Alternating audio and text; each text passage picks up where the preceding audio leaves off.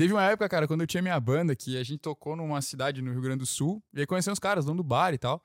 E ele tinha um amigo que tava morando lá, que ele era norueguês. Ele tinha, cara, ele tinha alguma, alguma bolsa, alguma coisa assim, que ele ficou um tempo, ou tava aposentado, não lembro. E ele morava aqui no Brasil, mas ele só falava inglês. E a galera interagia com ele em inglês e tal. Só que tinha uma coisa engraçada desse intercâmbio dele com o brasileiro, que ele foi aprendendo algumas palavras. Só que ele aplicava em qualquer contexto. Por exemplo, ele passou por um lugar e viu uma placa de um, do escritório, de um consultório de dentistas e tinha lá ortodonto alguma coisa. E ele pegou o ortodonto. Então, do nada ele metiu o ortodonto. Aí ele foi lá pra Itá, tem o lago lá e tal.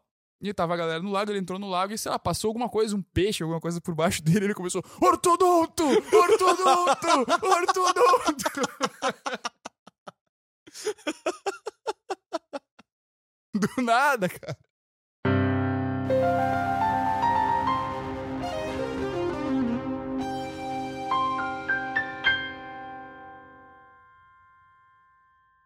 Salve, salve, senhoras e senhores, sejam muito bem-vindos a mais um episódio do Leitura de Tudo Podcast. Meu nome é João Paganella E o meu é Bruno Berzag. e nós estamos aqui hoje para explicar para você por que que você não entra nos Estados Unidos e você tá completamente preso, eternamente preso ao Brasil. Cara, isso é meio. Você pode ver que é meio clima de terror quem tá assistindo no YouTube e é por causa disso, cara. Exato, é por isso que tá tudo escuro aqui, né? É, exatamente. Só claro, tenho- nós dois temos barba grande e tal, o pessoal provavelmente vai pensar que a gente é terrorista. Ah, não vai pensar, né? É, é, eu, é, eu, com a minha foto na carteira do AB, certamente vão, as pessoas pensam Ah, que eu sou terrorista. Na minha eles vão pensar que não sou eu, cara, porque eu tô muito diferente do que eu tô naquela foto.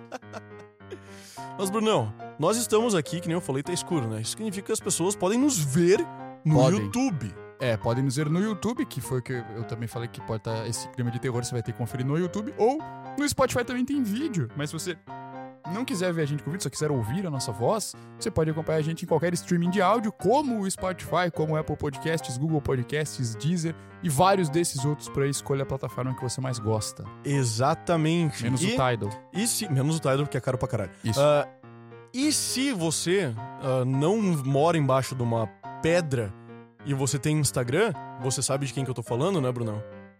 Tô, sei? Quem que não tem Instagram? Não sei. Ah, meu Deus. O Bruno tá meio retardado hoje. O- Pode ser. o... Se você não mora embaixo de uma pedra e tem Instagram, siga a gente no arroba leitura de tudo, que a gente tá por lá dividindo conteúdos e trocando ideias e fazendo interações com vocês, porque vocês merecem, vocês são queridinhos. Eu acabei de lembrar um amigo nosso que não tem Instagram. Né? É. E dele tem e não tem, É, fica meio é, malucão é o Instagram de. Schrödinger. tem Instagram e não tem. Do nada aparece ele vendo meus stories, tá ligado? Eu É. ah, reativou. Reativou. E se você tiver 100 dólares e muita rapidez, você pode comprar o lançamento do disco novo do Ghost lá no site deles, mas eu acho que já tá esgotado. É que saiu essa semana. Propaganda de graça pra outra banda, tá ligado? Pra outra banda, a gente é uma banda já. Eu acho que somos, né? A gente já tocou em público. É, mas a gente, é- a gente gosta do Ghost, então. Primeira propaganda de leitura de tudo, eu não recebi um centavo por isso. Mas tudo bem, É. É por amor. por amor. Então, Brunão, hoje a gente vai falar de migração, né, cara? Tá. Migrações. ah, pra quem não sabe, eu, João Paganella, que vos falo, sou mestre em migrações. O que que significa? O que que ser mestre em alguma coisa significa, né, Brunão? Significa que é tipo no Karate Kid, tá ligado? O mestre Miyagi. Bingo. É, na verdade, não é tão legal. Seria muito mais legal se fosse igual o mestre Miyagi. Mas a gente não fica aprendendo a colocar o casaco, tirar o casaco, a pintar a parede e apagar a parede. A gente fica aprendendo a fazer fichamento e artigo científico e estudando. Mas Exatamente. isso significa que a gente tem uma formação depois da graduação específica numa área que é uma área que a gente estudou, que no caso do João é migrações. Eu tenho mestrado em Direito Transnacional das Migrações. Eu estudei es- esse assunto quase que exclusivamente na academia por dois anos. E daí eu escrevi uma dissertação e pessoas em duas universidades, uma aqui no Brasil e uma na Itália, disseram que a minha dissertação estava ok o suficiente para me dar o título. Isso, e agora o João pode usar aquela música do Metallica, Master of Puppets, pra se referir a ele, porque Ex- ele é mestre. Exato. Eu, eu- eu finalmente adquiri o, o direito de ser chamado de mestre pelo garçom no bar. Isso, e, e, obviamente o João e eu só fizemos mestrado pra poder usar essa música, né? Porque não tinha nenhum outro motivo pra gente querer fazer o mestrado. a não ser usar, ouvir Master of Puppets e pensar, essa música é pra mim. Exato. Que é o único motivo justo pelo qual você pode fazer um mestrado, inclusive.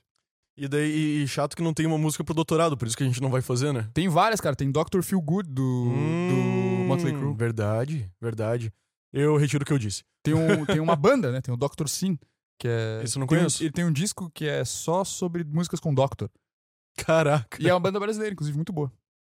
Mas enfim, a gente vai falar sobre migrações. E o que são migrações? O que, que é migrar? Migrar é você sair de um lugar e pro outro. Mas É isso, pessoal. Valeu. Episódio. Até a próxima, tchau. O migrar é você sair de um lugar pro outro, né, numa forma muito resumida. Só que hoje em dia a gente tem uma definição de migrante, de migrações muito mais ampla. Porque numa época, uma pessoa saía de um país e ia para outro, e ela era, uma, ela era um migrante no país que ela chegou. Nós, nós no Brasil a gente tem vários exemplos de migrante. Ah, a gente teve vários migrantes italianos e alemães no, na, durante no final da, segunda, da Primeira e Segunda Guerra. A gente tem vários ah, migrantes ucranianos, a gente tem muito migração, tipo, até em Curitiba, eu acho que tem uma igreja ucraniana, né? Tem. E Curitiba tem bastante. No Paraná tem bastante pessoal da Ucrânia e tem bastante japoneses, né? Bastante no Paraná asiático no Paraná. Em São Paulo. Enfim, é quando uma pessoa sai. Só que numa época, uma pessoa saía de um lugar e ia para outro, e era simples você entender, porque ela não tinha mais um contato com a terra natal dela. Hoje em dia, a migração, por que a gente chama de transnacional? Porque o migrante, quando ele sai de um lugar e vai para outro, vai sair de um país e vai para outro, ele mantém contato com a terra natal dele, porque hoje é mais fácil viajar, é mais fácil se comunicar com os familiares, é fácil mandar dinheiro para outros países, coisa que não existia antigamente. Então, hoje em dia, a gente tem o termo migrante, que é um guarda-chuva, que vai falar do emigrante, que está saindo do país, o imigrante, que está entrando no país, o refugiado, que é a pessoa que sai de um país não porque ela quer, mas porque ela ou a vida dela está em perigo, seja porque é uma zona, seja por ser uma zona de guerra, seja porque tem algum regime ditatorial na algum regime ditatorial lá que persiga aquela pessoa por razões de sexo, por razões de religião, por razões econômicas, de classe social, pelo que for. Então nós temos esses termos, só que isso não começou do nada. Migrações, o migrante, ele é um objeto de direitos humanos. Então a gente não tem como falar de imigração sem falar de direitos humanos um pouco, né, Brunão? Sim, pra galera que tá, pode estar achando muito abstrato, é, que é mais velho, assim, e era obrigado a assistir novela quando era criança, ou assistia porque queria, eu vou fingir que você era obrigado, mas vai, você podia assistir porque você queria. Tinha aquela- aquelas novelas de italiano, cara, Terra Nostra, Esperança, que, cara, era, era a situação dos Casa das imigrantes. Sete Mulheres. Mas essa não era de italiano, né? Mas não Essa- tinha, não tinha uns Garibaldi lá no meio? Ah, é verdade, tinha o Garibaldi, sim, sim, porque ele participou da, da guerra dos farrapos. Isso. A Revolução Farroupilha. Que é. Eu ia- vou vou falar. Saiba que tem um tom humorístico nisso aqui. Mas eu acho curioso que essa é uma guerra que foi perdida pelo Rio Grande do Sul e eles comemoram até hoje, tá ligado? Mas eu sei que teve, teve vitórias pro Estado e tal. Eu acho, inclusive. Alguma coisa a galera ganhou, alguma coisa o Gaúcho É, não, o. Pô, ganhou uma festa, né? Porque tem o dia do gaúcho e comemoração todos os anos. É, dito isso, eu acho muito legal a tradição gaúcha, principalmente em setembro, ali, quando eles comemoram essa época da Revolução e revivem esse momento.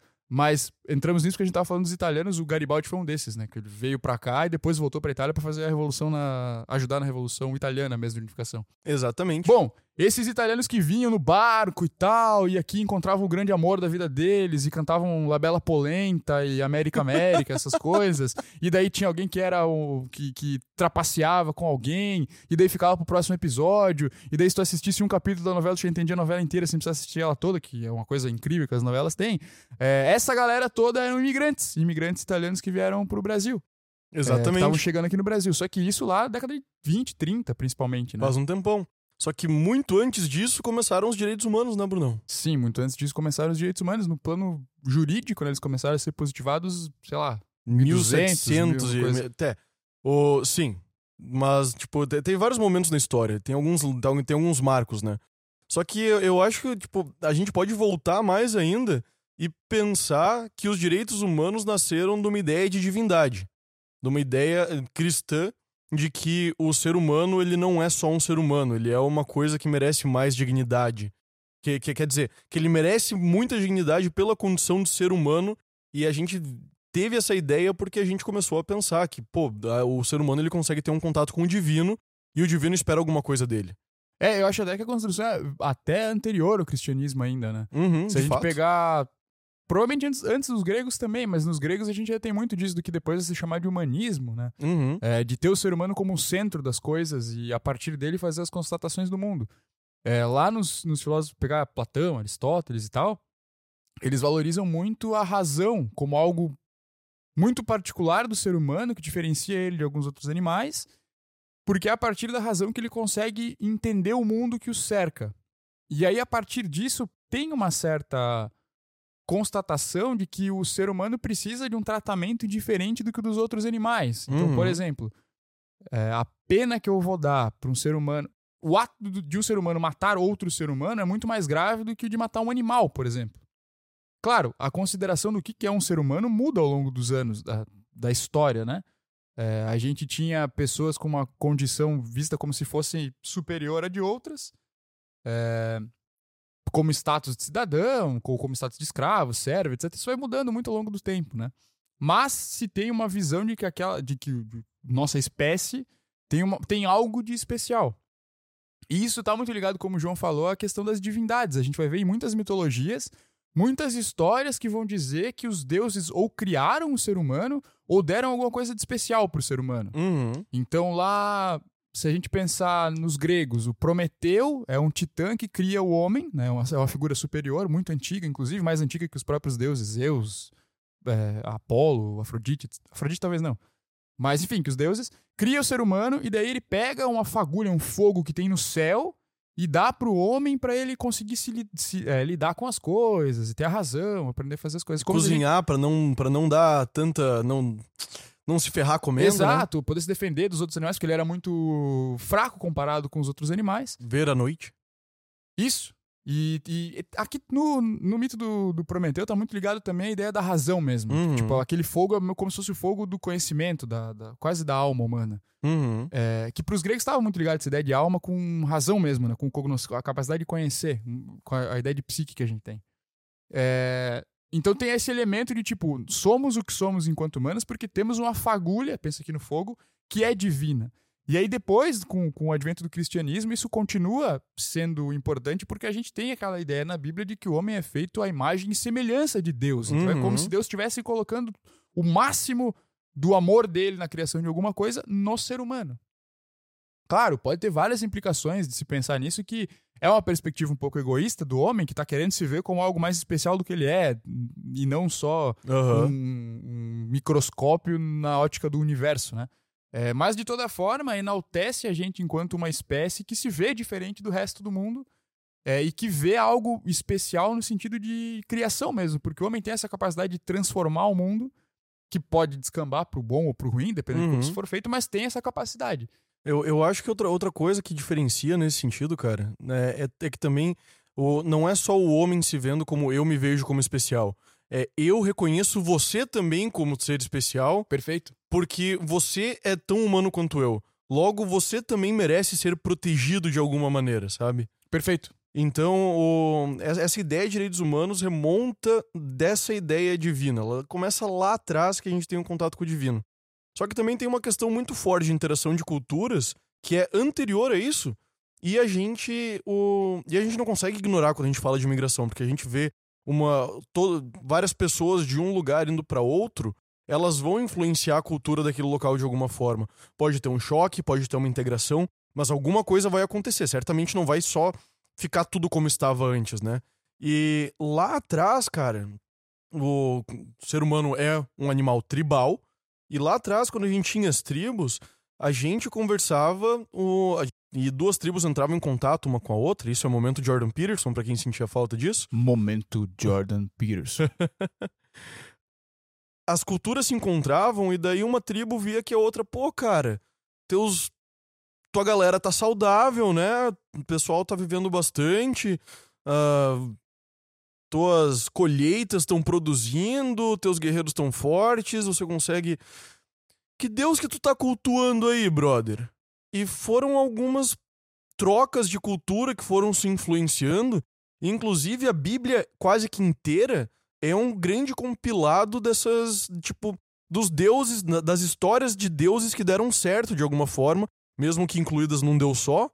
mas as ideias por trás da Bíblia remontam a muito tempo, onde a palavra era trocada de boca a boca, porque, pô, se, aqui, se aquela tribo tá reconhecendo aquele Deus e eles estão se dando bem, eu acho que eu deveria reconhecer esse Deus também. Isso é uma troca de cultura muito forte, cara. Cara, para quem estuda religiões e mitologias, é impossível você não tratar dessa questão multicultural, de contato de culturas diferentes. Porque talvez para quem seja muito religioso vá torcer o nariz para isso. Uhum. Mas é fato que a religião que a gente tem hoje ela é produto de várias outras culturas anteriores. É, o ser humano acredita em coisas divinas e sobrenaturais praticamente desde que ele existe. E isso foi se transformando ao longo do tempo. E não foi algo que surgiu de nada que um belo dia alguém teve uma revelação divina e soube toda a real. Não, isso é construído de tempos em tempos. Muito provavelmente por isso que as religiões têm tantas, as mitologias principalmente, têm tantas semelhanças. Tem uma carga arquetípica ali, que aí o Jung vai falar que, ó, veja só, o Odin e Zeus têm o mesmo papel, porque na verdade é uma representação do mesmo arquétipo que tem no inconsciente do coletivo. Uhum. É uma análise. Outra é, provavelmente haviam crenças anteriores de algum lugar comum, de alguma tribo comum, que foram se espalhando e foram tendo. Como isso era passado oralmente, e aí tinha a característica do local novo em que eles, que eles se instalaram, ganhou uma nova roupagem. Uhum. É, quando você vai estudar os, os deuses da mitologia grega, por exemplo, você vai ver que alguns nomes de algum deles em grego têm os radicais que não eram tão comuns no grego. Então, provavelmente eles vieram numa troca com uma cultura diferente, que foi adaptada. Total. Inclusive, tem o Runito de Souza Brandão, que é um estudioso, era um estudioso de mitologia aqui do Brasil. Quando ele fala sobre Afrodite, ele vai falar que, inclusive, alguns mitos diz, dá a entender que a casa dela, tipo, o lugar que ela mais gostava de ficar, era mais no Oriente. Uhum. E a origem dela é oriental, assim, de, de tipo, dá para vincular com alguns mitos de tribos mais antigas do Oriente. Então, é como se viesse é, um, uma divindade que foi importada de uma, de uma troca cultural e se estabeleceu. Que pode ser por esse motivo que você falou, tipo, tá, o que será que aquele povo tem que tá dando certo para que Deus eles rezam, vamos rezar também e ver se dá certo.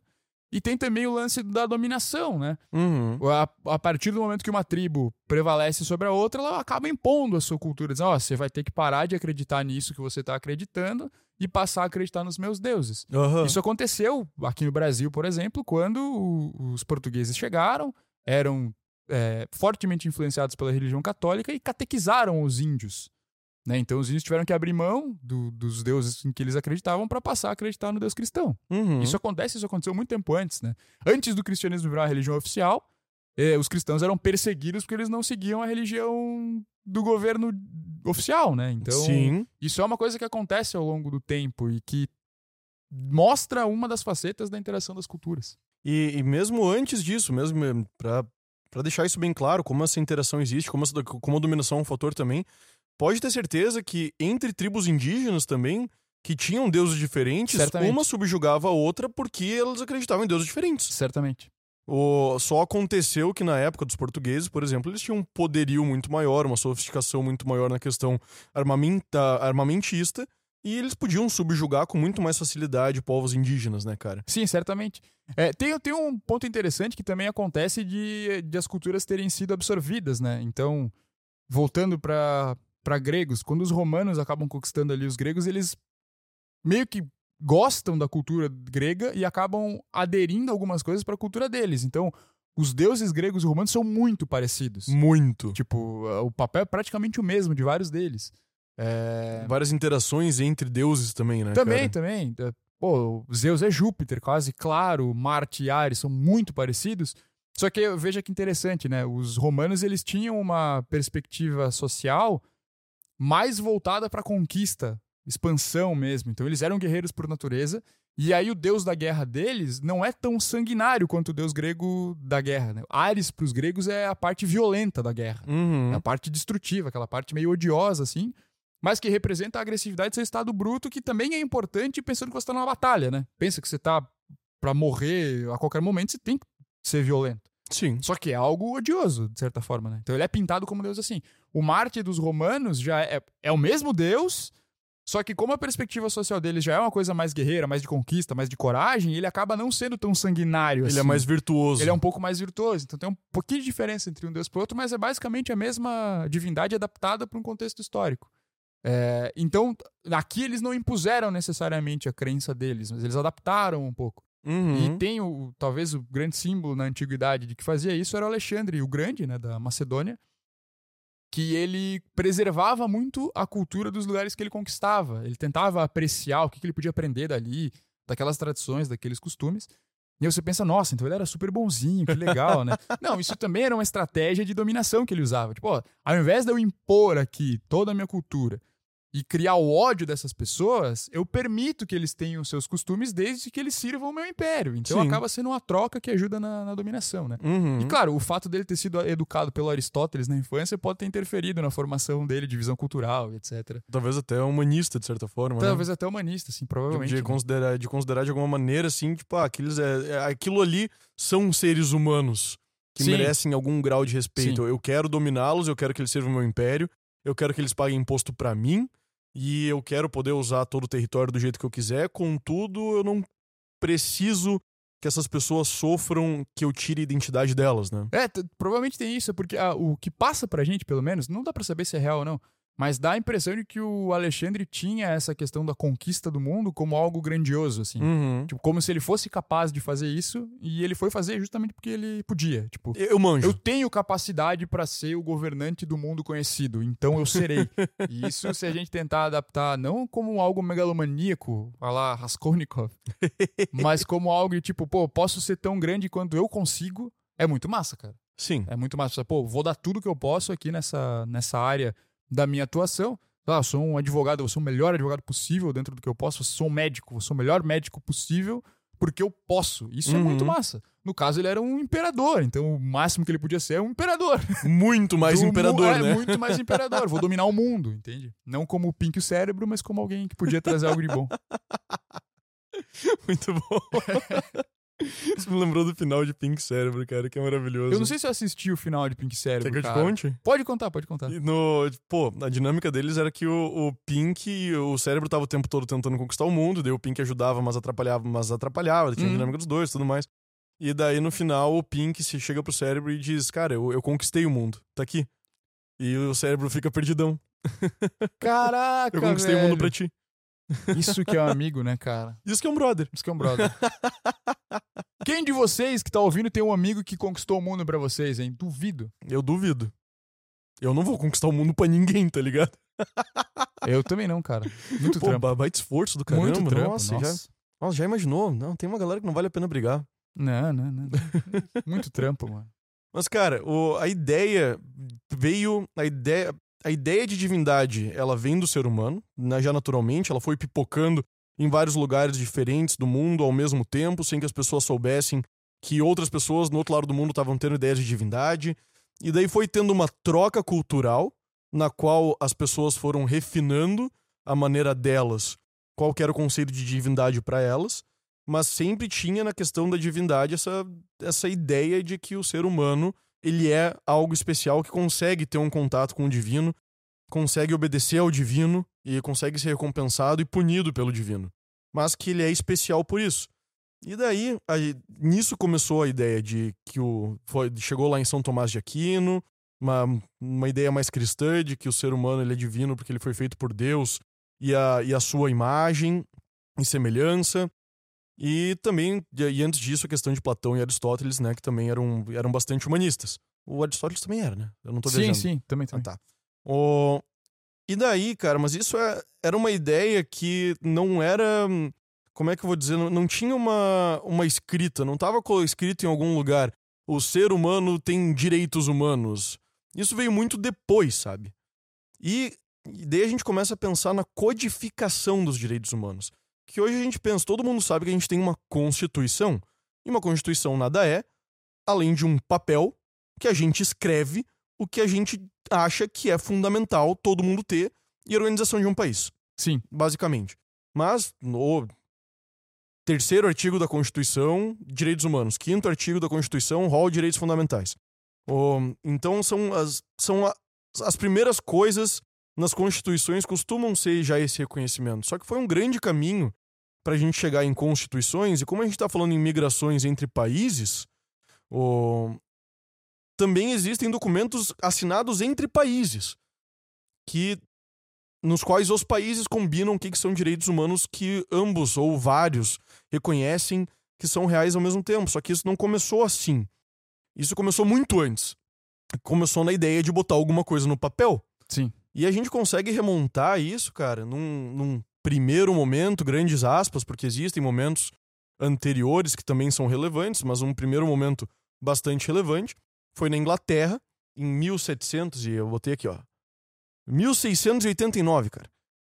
Que com a English Bill of Rights foram previstos direitos para as pessoas. Só que olha que interessante, velho. Naquela época lá, os direitos humanos eles não surgiram de uma uh, fagulha divina de que, nossa, não, a gente tem que respeitar o ser humano para ele ser humano e ele merece uh, algumas garantias, o Estado não pode ser tirânico com ele, não pode simplesmente sair matando, não pode. Cara, aquilo veio de uma ideia da burguesia que tinha poder econômico, mas não tinha poder político nenhum. A burguesia não tinha nenhuma garantia que o Estado, por mais ricos que eles fossem, ela, ela não tinha garantia nenhuma que o Estado não ia só chegar lá uma hora e, e Tomar acabar tudo. com elas. Me dá tuas terras, me dá tudo, me dá tua esposa, acabou. É. Dá teus filhos, É. que, eles, que eles vão servir, agora eles vão servir o Estado. Eles não tinham nenhuma garantia. Então eles pensaram, hum, alguma coisa tem que mudar aqui. E daí veio o English Bill of Rights, que foi um documento só da Inglaterra, mas que já previa alguns direitos humanos. E mesmo assim, tipo, também algumas pessoas, algumas áreas foram excluídas dessa, dessa ideia. Então, para você ver que não era uma coisa puramente de direito, de nós só queremos criar direitos. Não, nunca é assim, cara. É, é muito legal ver que as, as construções jurídicas elas têm um motivo por trás um pouco além do que aparenta, né? Então hoje a gente Sim. vai estudar isso e fala, ah, tá, direitos humanos começaram ali porque tinha uma injustiça no poder político.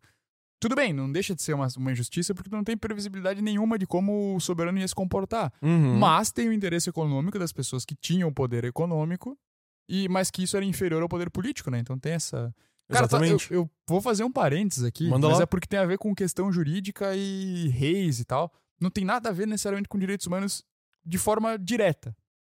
Mas sabe que nessa época medieval, uma das coisas que mais me deixava, tipo, chocado, era quando você estuda os tributos que tinham na época.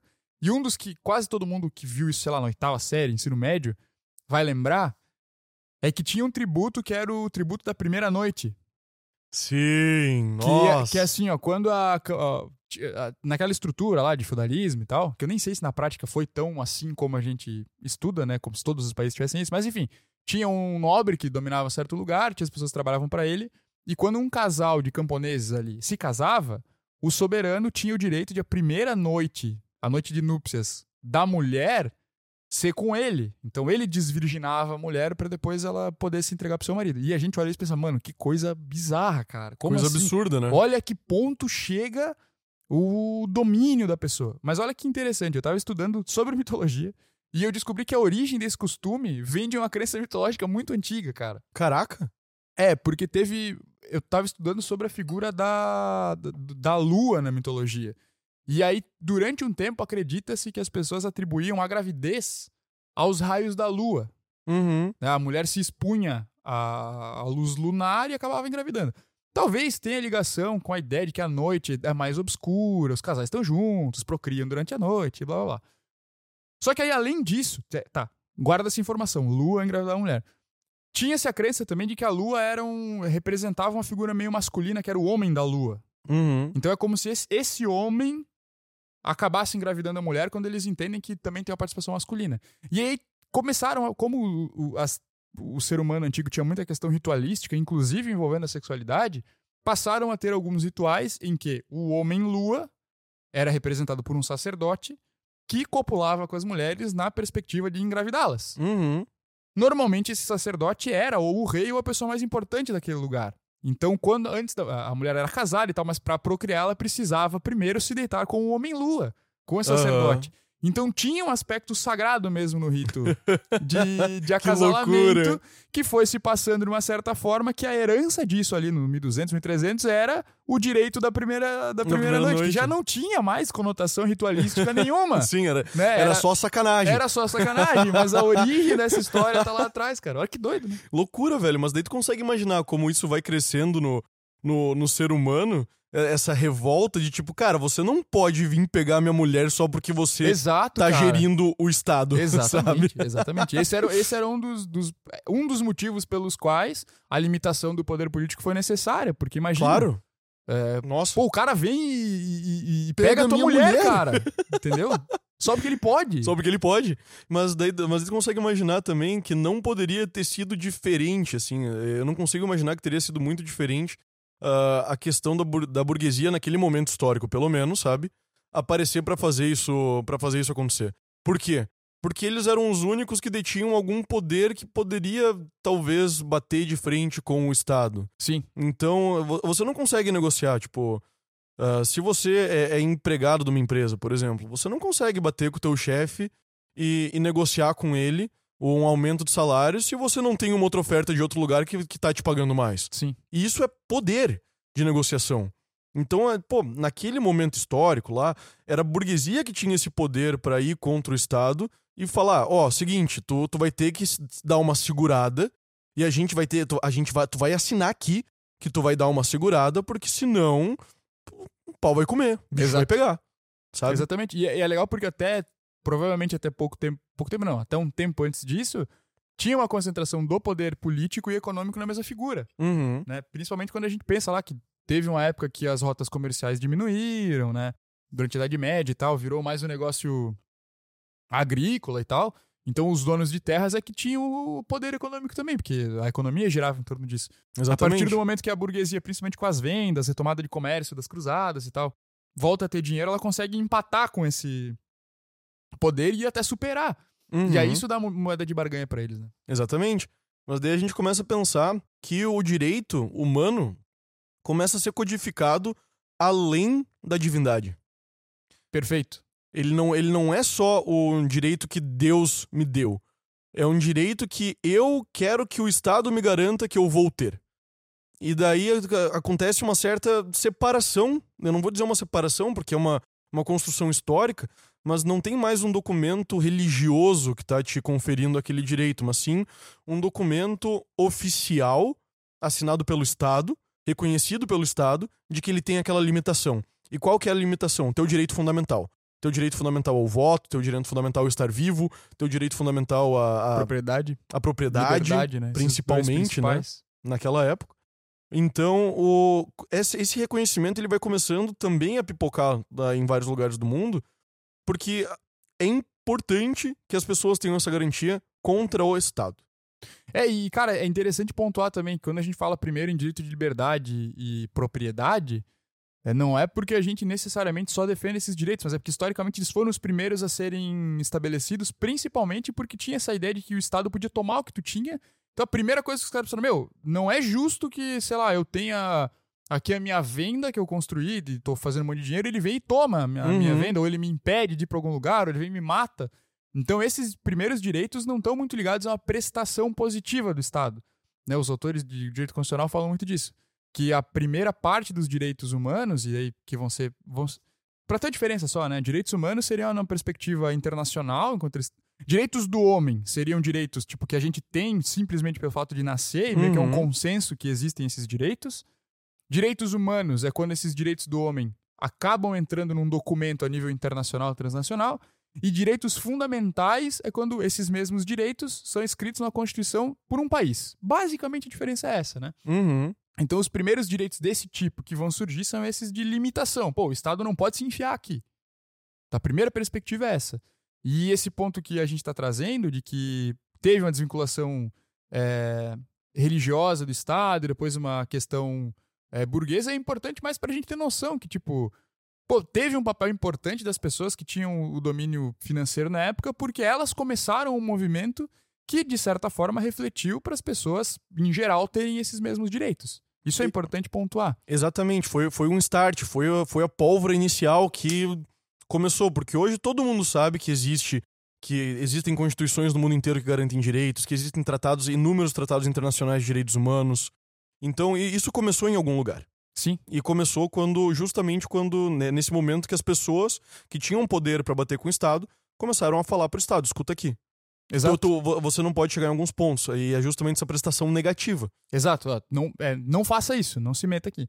Aí depois a gente tem uma evolução no sentido de, tô, beleza, a gente teve um avanço econômico muito grande, teve revolução industrial, então a gente conseguiu começar a produzir muito, todo mundo podia trabalhar, só que aí também trabalhava para um cacete. Uhum. E aí não tinha condição nenhuma de trabalhar, de dignidade, coisa alguma. Principalmente nessa seara trabalhista, se a gente pensar. Então, criança, mulher, todo mundo trabalhava 18 horas nas fábricas, morria lá, e não importa o que vai acontecer. Então aí vem uma segunda parte de direitos é, humanos, e aí vão se tornar fundamentais, que são os direitos e prestações positivas do Estado.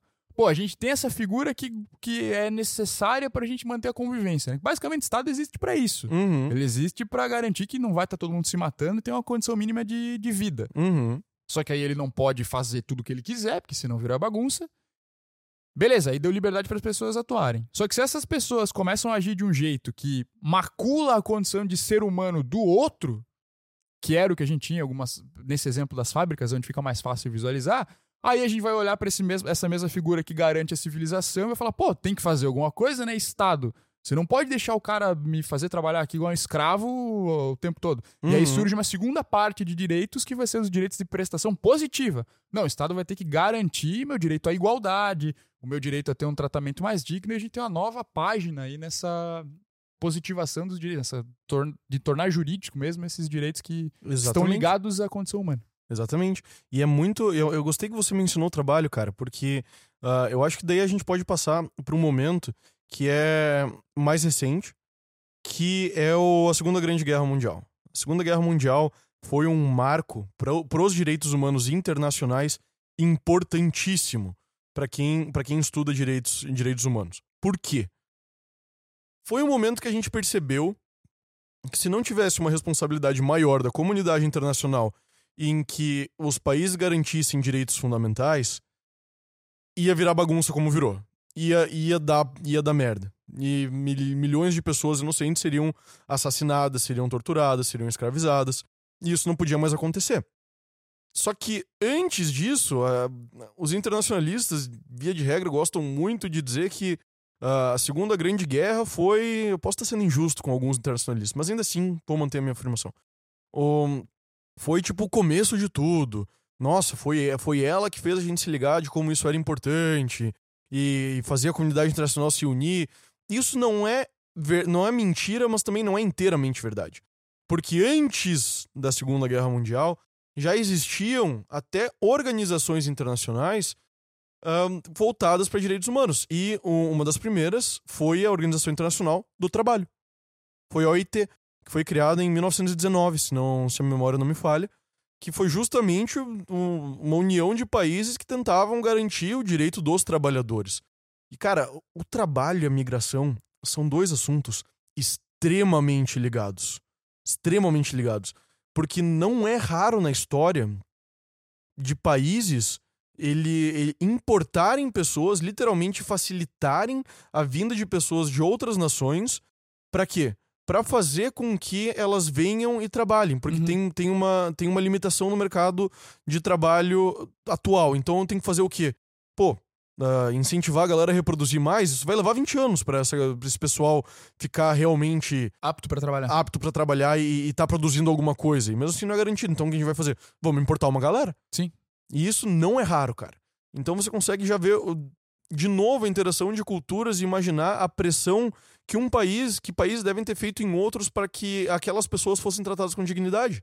Claro, claro. Sabe? Claro. Então, tu pega, por exemplo, a, a, a Constituição da Argentina, cara, prevê, por exemplo, que ela vai. ah, que ela é um país aberto a imigrantes e vai favorecer a imigração europeia.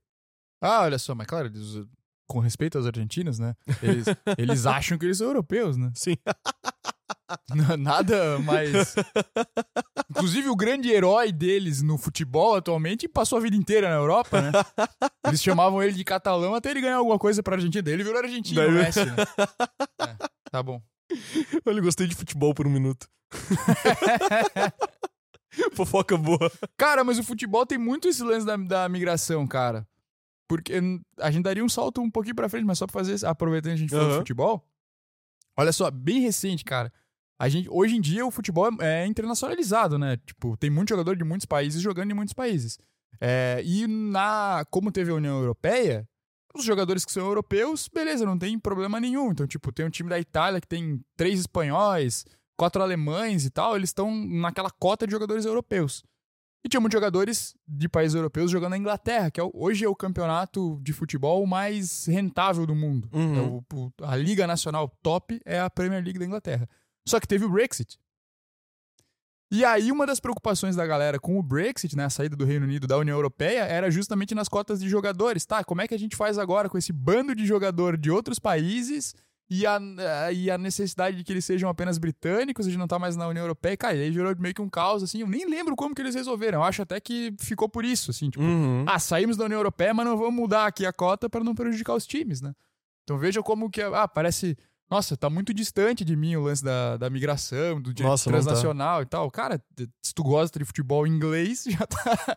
pode interferir, entendeu? Não, total, cara. Nossa, isso faz todo sentido. Inclusive, eles fazem muitos jogadores se naturalizarem pra algum país europeu pra não tirarem a vaga de outro jogador internacional. Então, é comum que jogadores brasileiros façam dupla cidadania, porque daí eles entram na cota de jogador espanhol no Real Madrid, por exemplo. Uhum. É bem comum isso aí. Cara, isso fa- e, e faz bastante sentido, né, Sim. velho? Total. Mas daí, o...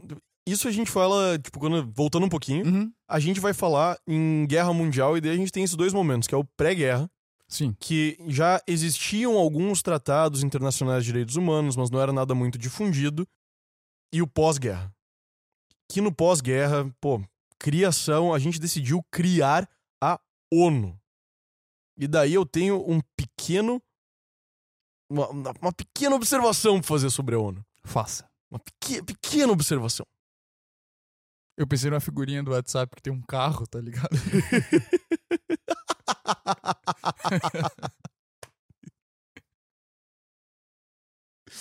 Ok. Meu Deus. Ainda bem que as pessoas não vão entender isso. Algumas, algumas vão. Duas vão. Mas enfim, o... a ONU ela foi criada por cinco países, primariamente assim: França, Reino Unido, a União Soviética, a China e os Estados Unidos, que foram os grandes países envolvidos na, na Segunda Guerra que, que derrotaram o, o eixo, né? Sim. Então, a gente pega esses cinco países. Só que a União Soviética não era grande crente, grande crente em direitos humanos, cara. É, é, lembrando que a União Soviética é de Stalin, né? Era Stalin. É. Tinha uma coisa, cara, existem monumentos, existem ó, obras inteiras, gigantescas na União Soviética, na, na- Rússia hoje, que foram construídas sobre, sobre ossos de trabalhadores que eram prisioneiros políticos pelo artigo 52, se não me engano. Que era, que era prisão política. Que, era, que eram os maiores presos. É, o maior número de presos não, era, não eram criminosos comuns ou assassinos, mais não. Eram presos políticos. Que eram escra- completamente escravizados pela União Soviética. E o que acontece com a União Soviética no pós-guerra? Assento no Conselho de Segurança da ONU, o órgão que nós vemos como o grande órgão internacional de direitos humanos, que logo depois vai lá e solta a Declaração Universal dos Direitos do Homem. É, é pra ferrar. Estados Unidos também, que, bom, que bombardeou cidades inteiras a troco de nada. Tipo, Cara, isso, isso eu acho que é legal pontuar duas coisas, João. Por que, que a Segunda Guerra é o grande marco, assim, em... Pô, precisamos... O mundo precisa parar e sentar pra conversar no que, que tá Uhum. acontecendo aqui e que rumo a gente quer pro nosso planeta. Acho que são dois pontos principais. O primeiro, o- os campos de concentração, uhum. né? O jeito que os judeus foram perseguidos e massacrados pelo, pelos alemães. É, e a bomba nuclear, né? A destruição de Hiroshima e Nagasaki, que foi, é, foi covarde, assim. O Japão praticamente estava rendido já na guerra. E os Estados Unidos usam a, a desculpa da retaliação do ataque a Pearl Harbor, mas também uma forma de demonstrar o poder atômico deles, né? Eu quero testar o meu brinquedinho. E mostrar pro mundo que eu tenho esse brinquedinho. Uhum. É, foi um impacto tremendo pro mundo que as pessoas precisaram sentar pra conversar e falar, galera, se isso aqui acontecer de novo, ferrou. Tipo, vai escalar de um jeito muito muito intenso, a gente não pode mais deixar isso acontecer. Então essas duas coisas é, foram um nível de crueldade e destruição humana que a gente não tinha visto ainda. muito pro... A bomba atômica, certamente não. É, os campos de concentração, provavelmente já tínhamos visto em outros lugares um tipo de. Talvez não de uma forma tão sofisticada e organizada como aconteceu ali. Sim. Né? Talvez esse, esse, seja o mais cruel ainda, a forma como. É que eu, eu acho que tem outro fator aí, cara, que é justamente o, o mundo tá num ponto de globalização no qual aquela informação viaja com velocidade suficiente para todas as pessoas e governos verem perceberem que isso é importante ao mesmo tempo. Sim. Porque... É, é, é que, mas é que eu acho que o, o ponto que deixa mais sinistro, cara, é o nível de sofisticação da máquina de, de extermínio ali. Porque, por exemplo, a gente, pô, a gente teve escravidão, assim, até ontem, né, na história. Sim. É, e sempre foi muito cruel. A gente teve a Inquisição, cara, que foi um negócio cruel ao absurdo. Só que ela não tinha o mesmo grau de organização, entendeu? Uhum. A, mesma, a mesma máquina racional para se fazer uma coisa da, do jeito que a gente conseguiu ver ali. Sim. É, então isso, isso tem uma. Um, dá um nível de preocupação assim que é mais tipo, meu, olha a merda que a gente é Olha é capaz de fazer. É, é exatamente isso. Tipo, olha o, esse mesmo ser humano que é divino, que merece proteção e tudo, olha o que ele é capaz de fazer se a gente deixar ele sem freio. Uhum. Então eu acho que isso são dois pontos que acabaram marcando ali que levaram para essa construção de, de, uma tentativa de, de é, mais documentos que tratassem desses direitos humanos do que fazer com essas pessoas. De... Que a gente não pode deixar estados uh, sem, sem cheque. Exato. Exatamente. Estados inteiros não podem ficar sem cheque na questão dos direitos humanos Exato. a qualquer momento, né? Só que eu acho, ainda assim, eu acho bizarro. Isso é para ver, isso é para ver, cara, que na história é, é, quase impossível você encontrar um ato puramente bom. É. Sabe? Porque é, mesmo que essa construção tenha se dado, mesmo que isso tenha tido um resultado que é. Algumas pessoas vão falar que é positivo, e algumas pessoas vão falar que é negativo, porque pode trazer, uh, pode trazer um grau de, de. Como é que eu vou dizer? Não de, de interferência muito grande de estados de estados grandes sobre estados pequenos, assim, por exemplo, uhum. sabe? Então, tipo, existem pontos negativos e positivos que vieram disso. Um ponto muito positivo é a previsão internacional de direitos humanos, os estados é, entrarem num acordo maior de que eles não podem simplesmente sair matando gente, que os outros vão ter um poder maior para entrar lá e dizer, ô, oh, oh, segura, sabe? Perfeito. O, mas ao mesmo tempo tem, tiveram impactos negativos também. E a gente consegue ver que impactos negativos também surgem da própria forma que a coisa foi constituída. Porque os cinco países que estão no Conselho de Segurança da ONU também são cinco países que cometeram atrocidades na guerra. Sim. Também são países que cometeram grandes erros contra seres humanos. Pô, os Estados Unidos dropou duas bombas no Japão, cara. Simplesmente pulverizou uma galera e assim, a sede da ONU lá nos States. E assento no Conselho de Segurança, sabe? Então são países que também vão jogar com os seus próprios interesses. E, cara, em cima disso, direitos humanos, quando você vai conversar com alguém sobre direitos humanos, é um tema muito delicado. Porque isso te dá um ar de neutralidade. E existe, eu, encontrei na minha pesquisa, que o Acnur, que é um braço da ONU, pro, é o Alto Comissariado para os Direitos dos Refugiados, o Acnur, ele vai ele já, já existem registros dele ter sido utilizado pela ONU por ter essa roupagem mais direitos humanos e parecer neutro para mudar políticas de países para interesses tipo pessoais dos países que estão mandando, sabe? Então não, não é puramente para garantir direitos humanos que, que, que, que é utilizado. Mas enfim, no pós-guerra a gente começou a assinar documento internacional.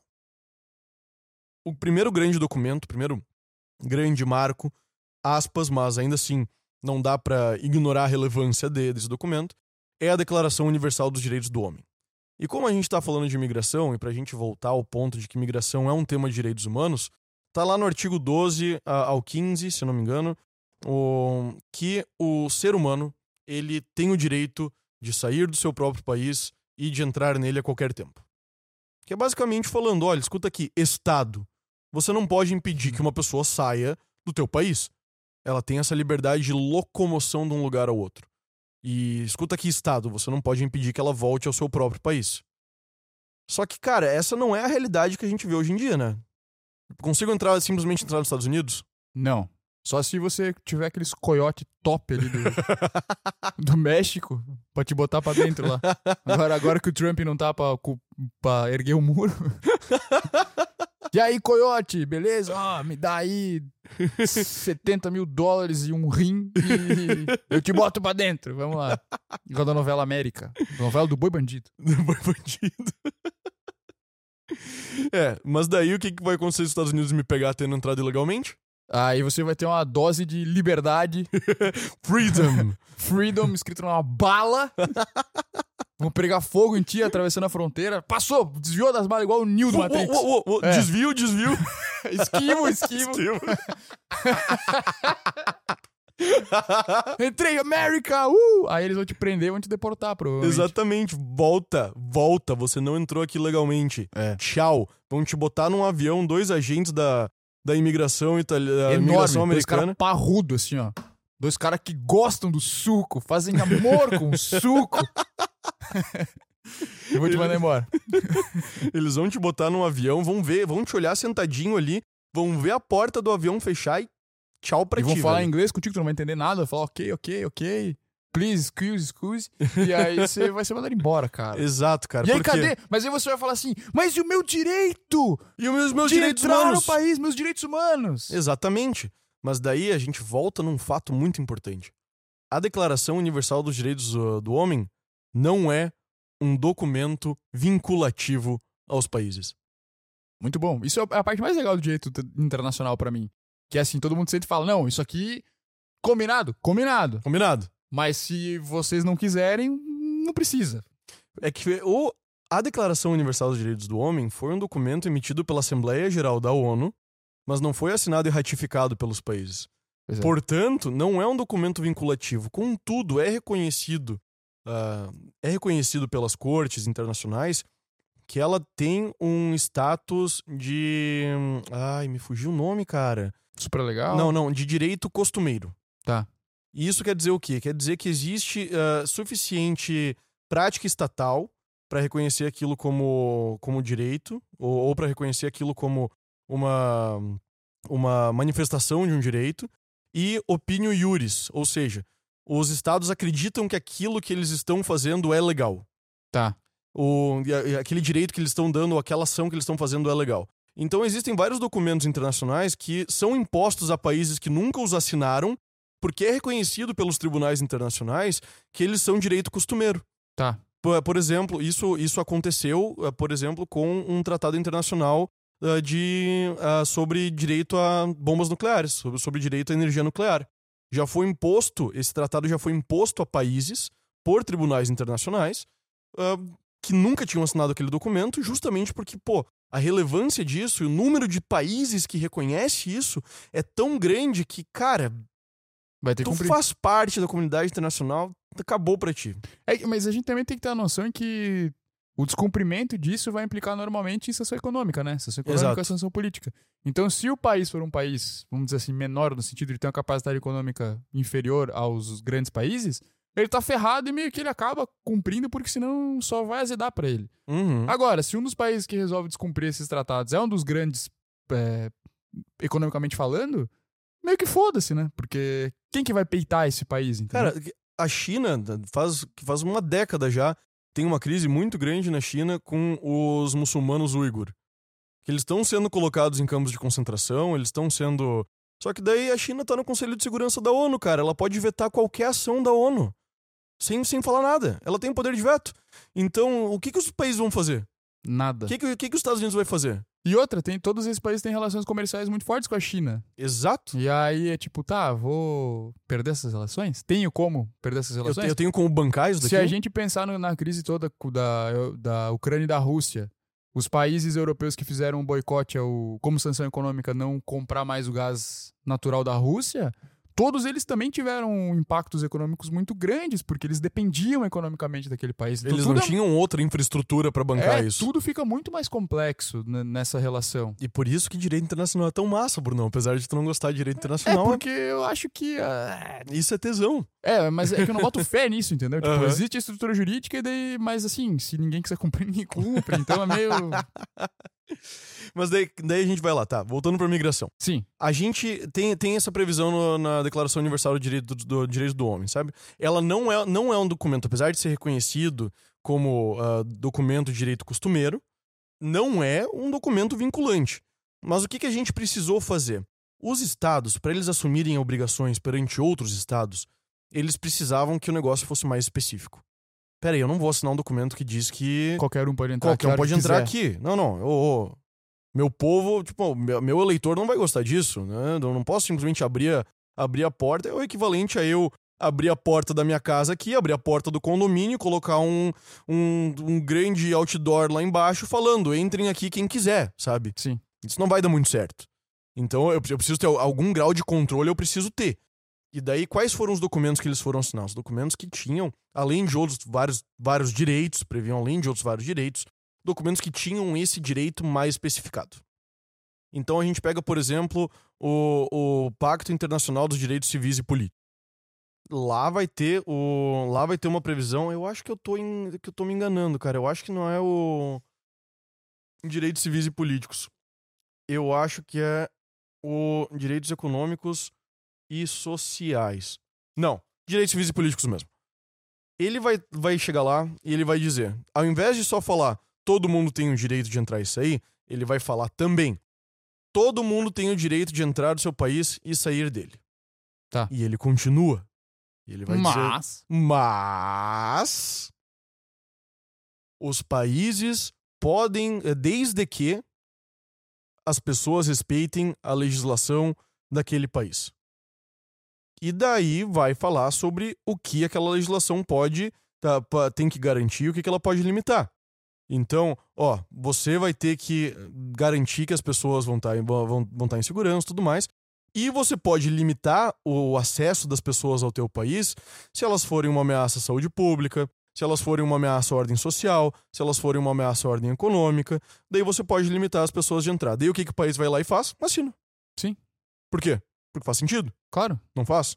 Foto total. Exatamente. Tem que ter um mínimo de controle. Tipo, imaginemos que o nosso país esteja pacífico entra aqui um cara que é um psicopata. Não, não, não só um cara que é um psicopata, mas entra o. O Uruguai, ele decide que ele quer se vingar da, pela guerra do Uruguai. Que Certo. a gente só foi lá e. O Brasil só foi lá e matou 70% da população. Paraguai. desculpa. Paraguai decide que ele quer se vingar e ele só quer. Não, pô, vocês mataram 70% dos nossos homens, cara. A gente quer se vingar. E daí o Brasil é uma porteira aberta. Não tem fronteira segura. A galera só entra e. E perde de novo. Tentem a sorte. Muito bom. Vem! Vamos ver se vocês. O que vocês vão, Maldade. que que vocês vão trazer? Uma, umas armas de brinquedo da China? trazer Muamba pra cá. Que maldade, cara.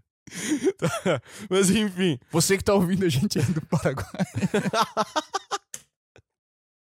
Tamo de boa, é só uma piadinha. Essa, tamo suave. A gente, a gente gosta de você. Vem tomar um café aí. O, enfim.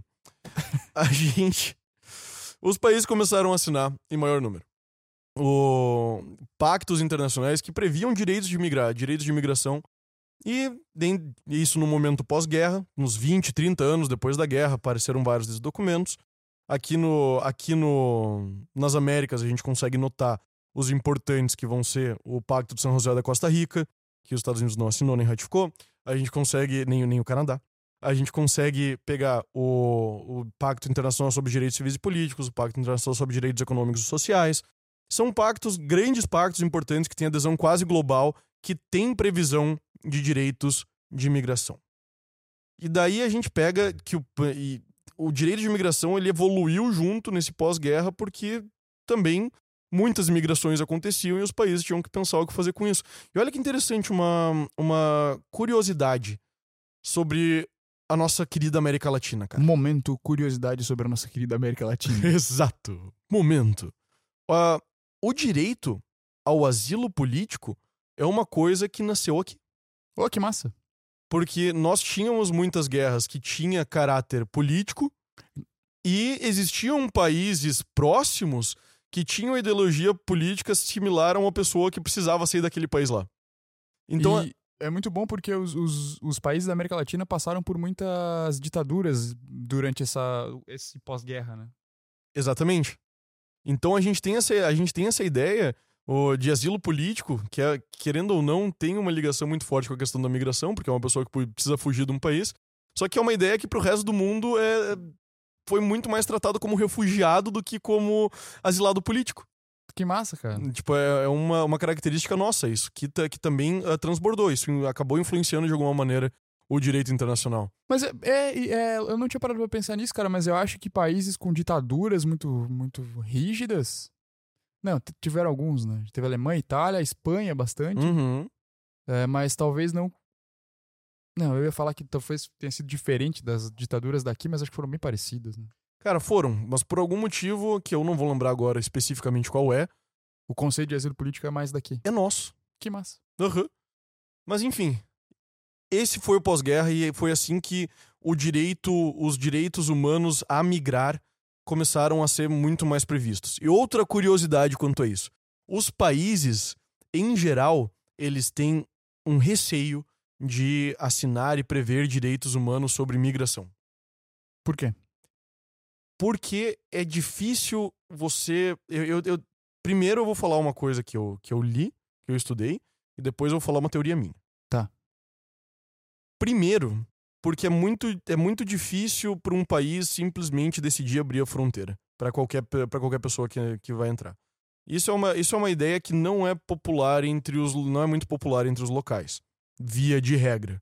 Existem países que têm uh, um número maior de pessoas com uma ideia mais progressista nessa questão de tipo ah, um mundo, uh, um mundo, todo mundo está no mundo, não existem fronteiras, tudo mais. Só que existem países com pessoas que têm um caráter mais protecionista do própria, da própria população e da própria economia. Uhum. Então não dá para simplesmente que pensam, não dá para simplesmente deixar uma galera entrar aqui, porque daí isso pode acabar custando até poder político. Sério, tipo, imagina você ser o partido que simplesmente permitiu uma absoluta invasão de outro país ali uh, com base em direitos humanos, pensando em direitos humanos, sabe? Não é uma coisa que desce muito fácil. Da mesma maneira que Sim. não desce muito fácil para você deixar a porta da tua casa aberta, não desce muito fácil para países deixar a, a, a, fronteira aberta. Sim, faz sentido. Tem, algum, tem alguma lógica nisso. E, cara, a ONU tentou emplacar um pacto internacional. Pacto internacional para migração uh, organizada, segura e global, segura, organizada. Agora, agora não lembro, mas é, é, por aí o nome do pacto. Pra tu, pra tu ver que minha memória é boa pra caramba pelo nome vendo. de documento, Eu né, cara? Mas, cara, eles tentaram emplacar e quase nenhum país assinou. Tipo, uns 19 cara. países assinaram, 17 países assinaram, sabe? Por quê? Porque ele expandia muito conceitos de imigrante, conceitos de refugiado que obrigariam países a. que eles olharam para aquilo e falaram, cara, não vou deixar. Não vou simplesmente abrir a fronteira porque tu tá pedindo, assim, sabe? E daí eles foram lá e fizeram um outro, um protocolo uh, opcional, não vinculante, para tá. tentar, tipo. Conquistar mais gente. Pegar pelas beiradas, assim, sabe? Mas isso acontece. E daí vem a minha teoria. Certo. Que eu, inclusive, publiquei no capítulo de livro. Que é a seguinte, cara. Os próprios tribunais internacionais, e a gente tem exemplo disso aqui, no, aqui na América Latina, que é o que a gente. No, no Pacto São José da Costa Rica, a gente criou a Corte Interamericana de Direitos Humanos. E no caso, na DG versus Dorzema, do, da, da Corte Interamericana de Direitos Humanos, e em vários outros, ela pegou o artigo 8 do Pacto Interamericano, que é um artigo que prevê direitos uh, sobre o processo criminal, e disse que o imigrante tinha os mesmos direitos. Que doideira. Ampliou aquilo de um jeito que ficou irreconhecível. Uhum. O artigo ele ficou irreconhecível, porque como é, ele tem vários termos que são puramente penais. Acusado, o juiz, o, o, a, o processo criminal, assim. E daí ele disse, não, mas a, ele só ampliou o direito do migrante para abarcar aquilo lá também, de uma forma que torna imprevisível. Então os países eles vão lá e eles pensam, cara, eu já não consigo garantir isso daqui porque eu nem entendo essa porra aqui. eu Como não, é que eu vou assinar um negócio não, maior ainda? Eu não sei o que fazer com isso daqui, porque os tribunais já estão já expandindo o direito do imigrante pra caramba. Então como é que eu vou assinar mais coisa? E eu, já, e eu já assinei. Eu já, eu já assinei o Pacto de São José da Costa Rica e eu já me submeti à jurisdição da Corte Interamericana de Direitos Humanos. E, e- e se ela já tá fazendo isso, imagina se eu assinar mais coisa. Sim, O que, que vai acontecer, sabe? E- é, mas essa é uma teoria minha, sim. que eu defendia num, num capítulo de livro. Que isso, esse tipo de ação das cortes, de extrapolar direitos que países assinaram, acaba criando um incentivo para que países não assinem mais documentos que de, de previsão de direitos humanos. Porque eles veem que pode virar um bicho muito maior, principalmente coisas que são vagas. sim. Porque se eles podem ser punidos por uma corte a qualquer momento por um direito que eles nunca assinaram, que eles não tinham como, como garantir, Quanto mais coisas assinar, mais eu dou chance de que isso aconteça, né? exatamente. É, faz sentido. Então, o, quando, quando, quando ela fez aquilo, eu imagino que isso tenha criado, que, que esse tipo de movimento de cortes internacionais crie uma animosidade maior nesse sentido, sabe? Mas mesmo assim, o, o direito dos imigrantes e refugiados está crescendo pra caramba. Eu acho que a gente pode entrar na questão de refugiado, velho. Pode ser, cara, eu domino muito pouco essa área, tipo. Mas eu sei que tem sido um problema cada vez maior, né? Pelo menos mais divulgado nos últimos anos. É, ele, eu acho que começou a ganhar um spotlight muito grande depois da Primavera Árabe. Acho que sim, sim. E, e principalmente com a questão da Síria, né? Porque os refugiados da Exatamente. Síria te ganharam bastante destaque, assim, na mídia internacional. Certamente. Por quê? Porque o país, os países árabes entraram em, entraram em guerra, entraram em colapso e uma galera começou Vazou. a refugiar pra, pra Europa. E daí isso começou a criar vários choques culturais muito grandes que a gente vê até hoje. Por exemplo, o... acontece uma coisa quando comunidades chegam a outros países. Se é um número pequeno de uma certa comunidade, um número pequeno de pessoas, numa comunidade externa que entra num país, ela normalmente costuma se assimilar com mais facilidade. Por quê? Porque ela não tem opção. Sim. É, mesmo que vários pactos internacionais de direitos humanos, inclusive vários que, que a, vários europeus e que a Europa assinou, garantam o direito à cultura originária das pessoas, é impossível você imaginar que não vai ter embates quando existem duas religiões completamente diferentes em, eh, que estão sendo que estão dividindo o mesmo espaço territorial. É, é- é ingênuo acreditar que vai ah, só acontecer uma assimilação e acabou a história e tá tudo bem e todo mundo vai viver feliz. Não. Na Itália, por exemplo, a comunidade muçulmana cresceu bastante. E daí a gente já viu uns vídeos ah, que apareceram de, por exemplo, um muçulmano destruindo uma imagem de santo em praça pública com um martelo e uma e um com martelo. Como é que é o nome daquele? Prego. Não é, não é, Uma não, estaca. não é- tem um nome específico. Mas é, é um negócio. Bom, enfim. Sim. Deu uma. Eu lembro em Quebrou é chisel em inglês, mas eu não lembro chisel em inglês, mas não lembro em português o nome do negócio. Mas enfim, destruindo com martelo uma imagem de uma santa. Existiram ah, pais muçulmanos que tentaram tirar cruzes de escolas, eh, de escolas italianas. Existiram ah, pais muçulmanos que tentaram impedir escolas italianas de lerem a Divina Comédia. Porra. Sabe por quê? Porque é bem cristão, né? É bem cristão e tu lembra do Maomé no inferno? Ah, é verdade, cara, não lembrava. Imagina, isso, é um choque cultural muito, muito grande. Isso aconteceu na França também. A comunidade muçulmana na França tentou, e foi até a Suprema Corte da França, porque tentou garantir o direito de as mulheres usarem burca em todo lugar. E daí a Suprema Corte francesa chegou e disse: olha, não, não, eu entendo o teu direito, só que a, a tua, o teu direito à religião. Só que aqui, na, na, na cultura francesa, nós temos muito costume de olhar no rosto, no rosto um do outro. Então, pelo menos em espaços públicos, você tem que estar mostrando o rosto. Pra, eu, eu preciso poder te reconhecer, Sim. sabe? Então existem embates de embates muito grandes. E isso acaba sempre, se- sempre sendo um efeito bola de neve, cara. O que, o que para mim torna o estudo das migrações muito interessante. Porque é sempre um efeito bola de neve. Não é simplesmente, ah, uma, uma galera saiu de um país e chegou no outro. Não. Ela saiu de um país por um motivo. E o motivo que ela saiu vai classificar ela como um tipo de imigrante. Vai ser, vai ser um migrante econômico, vai ser um refugiado, vai ser algum tipo de imigrante. E quando ela chegar no país, que é no país de destino, ela vai se integrar ou batalhar com a cultura daquele país de alguma maneira. E os direitos humanos que envolvem o país e envolvem aquela pessoa vão ser o campo dessa batalha. Sim. E faz total sentido, cara, porque uma coisa é a pessoa que sai do país pra outro porque ela quer se integrar àquela cultura. E outra coisa muito diferente é a pessoa que foge do país porque a única esperança dela de ficar vivo é ir pra um outro lugar, sabe? E ainda mais em grandes quantidades. Então é como se você tivesse saindo do lugar que você tá, mas não que você estivesse disposto a mudar completamente sua forma de viver. Você Exatamente. só quer poder viver, mas E você, você- quer poder viver do seu jeito em algum outro lugar. Só que você Só que con- nesse outro lugar vai ter uma cultura diferente da sua que vai gerar embate, e sabe? que é Isso soberana e naquele, que é na- soberana, naquele lugar. Exato, exato. E, da, e daí que e o embate pra mim é inevitável, cara, porque é, é muito cruel você falar pra uma pessoa que simplesmente porque ela tá vivendo no teu país ela tem que rezar pra outro deus. Não, de- demais. É, né? é, é muito cruel isso, mas ao mesmo tempo essa pessoa também é também é, essa pessoa também não pode se sentir no direito, na minha daí vem uma opinião pessoal, de querer alterar toda a realidade daquele teu país, é, mesmo do, do país que te recebeu. É, o, sabe? o, o problema tá quando ela. Quando, O choque é iminente. é, quando não é simplesmente uma, um- uma questão de aceitação do seu costume, é uma imposição do seu costume, né? Ah, eu vou pro seu país e aí eu vou entrar na sua escola, mas vai ter que ser do meu jeito.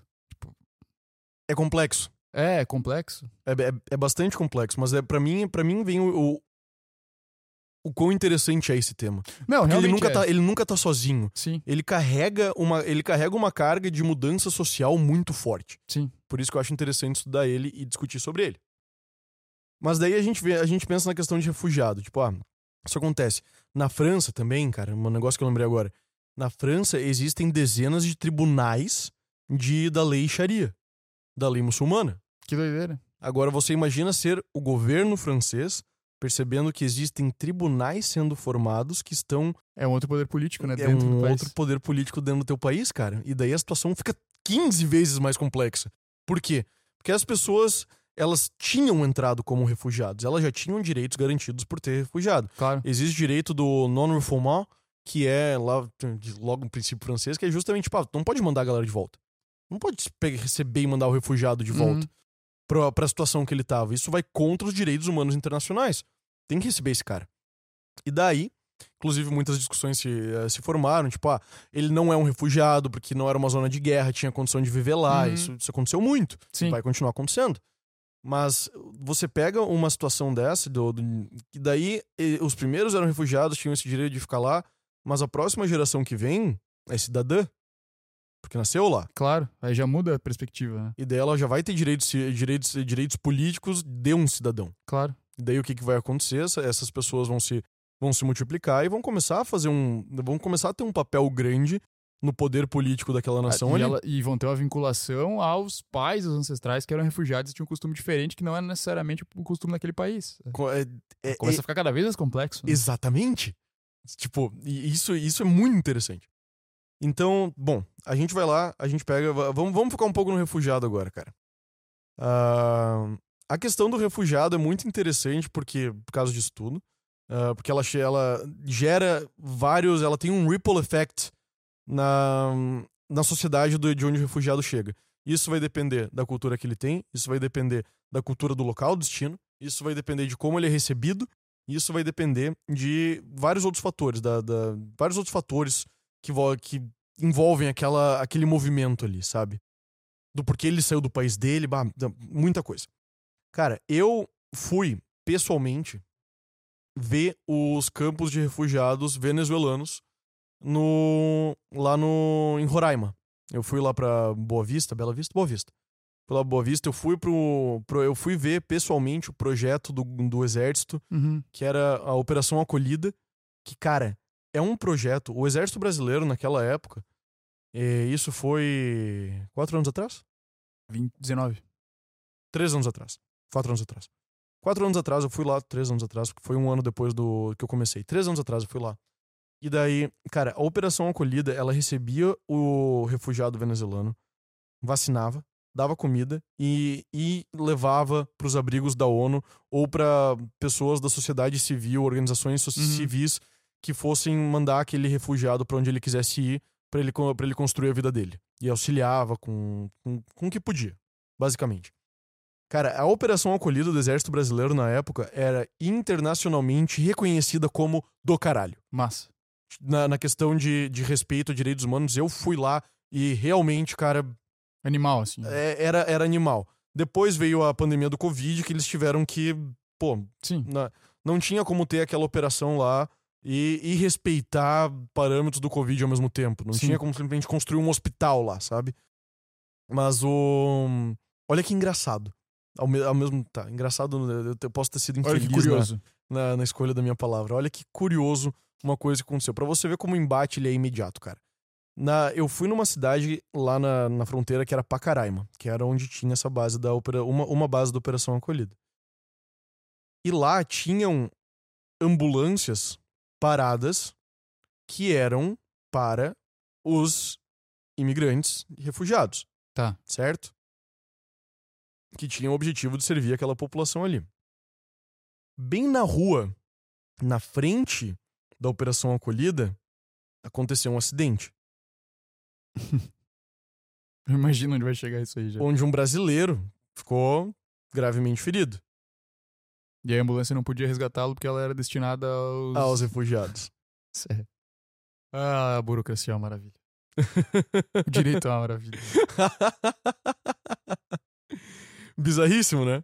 Mas- Bizarríssimo. Mas, mas tipo, pra você ver como é um fenômeno, o fenômeno do- da migração, do migrar, é, ele, ele gera impactos muito sérios e, cara, é, é imprevisíveis. É, e é, é imediato que vai acontecer, assim, É, sabe? isso tem um reflexo na população local, né, cara? Porque tu, tu, tu passa. é, pode ser um estímulo para que essa pessoa, as pessoas do local passem a odiar os, os imigrantes, pensando assim, pô, esses caras estão tendo um tratamento que a gente não tem. Exato. Então a gente tá perdendo a nossa ambulância pro estrangeiro. entendeu? Pro Exato. imigrante. E aí já tem um embate. O enorme. pessoal lá de Pacaraima, tipo, os brasileiros de Pacaraima e de Boa Vista, a maior parte das pessoas, realmente moradores lá, que, eu, Uhum. que, eu, que eu tive contato com, eles não tinham uma visão favorável, mas nem um pouco favorável do- dos refugiados venezuelanos. Mas nem um pouco. Nem, nem um pouco. Isso é bem curioso, bem interessante no ponto de vista de com fenômeno, né? Sim, de estudo. De estudo. Ou, ne- nem um pouco. Mas, hum, cara, nem um pouco. Eh, diziam, eh, falavam que era um povo que não queria trabalhar, diziam que era um povo que não tinha interesse em melhorar a cidade ali, reclamaram do, do aumento do índice de criminalidade, muita coisa, cara. Mas enfim, ah, esses eram refugiados. Tipo, esse era um fenômeno, foi um fenômeno que eu vi em primeira mão e eu estudei. Uhum. Mas, cara, esse esse pensamento me. Quando, eu- quando eu tava visitando lá, eu tive. Foi o momento que eu tive ideia da minha dissertação. Eu não tinha ideia ainda do que, que eu ia escrever. Uhum. Mas foi o primeiro pincelado que eu tive do, do que, que eu ia escrever sobre foi quando eu tava num campo de refugiado da ONU, do Acnur, Uhum. o braço da ONU, para refugiados. Campo de refugiado do Acnur. Eu tô lá dentro e eu vejo uma bandeira do Canadá. E eu vi aquela bandeira do Canadá e alguma coisa me coçou muito errado, velho. Eu, eu- eu fiquei pensando, cara, qual o interesse do Canadá num campo de refugiado venezuelano na fronteira norte brasileira? Pois é, cara. Tipo, aquilo, aquilo só me coçou errado e ficou na minha cabeça, assim, Uhum. sabe? E depois, nessa mesma viagem, a gente foi pra Brasília. E em Brasília, a gente foi lá no, no, no diretório do, do PT conversar com uma dirigente que tinha estava diretamente envolvida na nossa lei de imigração, na, Uhum. na, tipo, na, no tra- no- na tramitação da nossa lei de imigrações. E a gente tava lá e a gente tava conversando com ela e ela disse: Não, porque durante as discussões do projeto e tudo mais, o Acnur ele tava o tempo todo aqui pra garantir direitos humanos tudo mais e direitos à migração, pá, teve muita ajuda, muito auxílio, e daí me deu a segunda pincelada que foi o, onde explodiu a, a ideia, que era justamente, cara, qual o interesse do Acnur aqui? Sabe? Sim. E daí, tipo, veio a bandeira do Canadá, Acnur, bum. Será que eles estão fazendo isso só aqui? Porque eu não vejo nenhum registro do Acnur estar no Congresso americano tentando abrir fronteiras. Sim. No, lá no parlamento chinês tentando abrir fronteira. Mas aqui eles estão. Será que eles estão em mais algum país da América Latina? E se eles estão em mais algum país da América Latina, será que eles estão nos chave de, ma de maior imigração? Se eles estão nos chave, em quantos eles estão e por quê? Será que seria para fazer com que se existe uma regra na, na migração ah, depois de desastres, guerras, tudo mais, que é os migrantes eles fogem, eles costumam ir. A maior parte das pessoas que vai sair é pessoa de é pessoa de baixa renda que não tem condição de pegar uma passagem de avião para para Nova Zelândia do Uhum. outro lado do oceano. O que eles vão fazer? Eles vão botar a mochilinha nas costas, e vão por via terrestre Lugar mais perto. para o país mais próximo. Apesar disso ser uma realidade nas migrações, existe também, né, também não dá para negar que se você abrir, tá, tiver uma abertura maior a refugiados, podem se formar corredores migratórios duradouros por longas distâncias. Exemplo, Primavera Árabe, Uhum. Oriente Médio para Europa. Sabe? Sim, sim.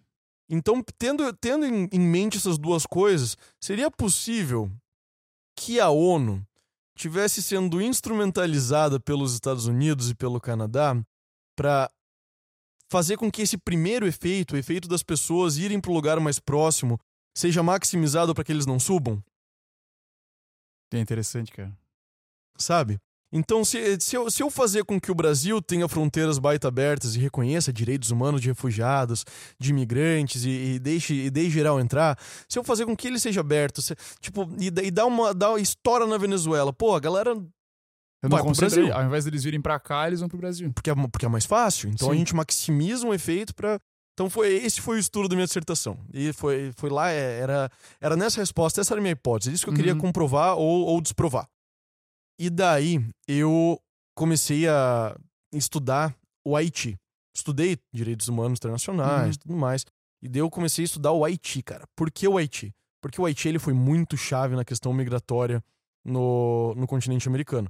O Haiti, para quem não sabe, é a primeira nação, a primeira e única nação no mundo que foi que se desvinculou dos do que teve escravos que se desvincularam dos opressores pela guerra e dominou o próprio país.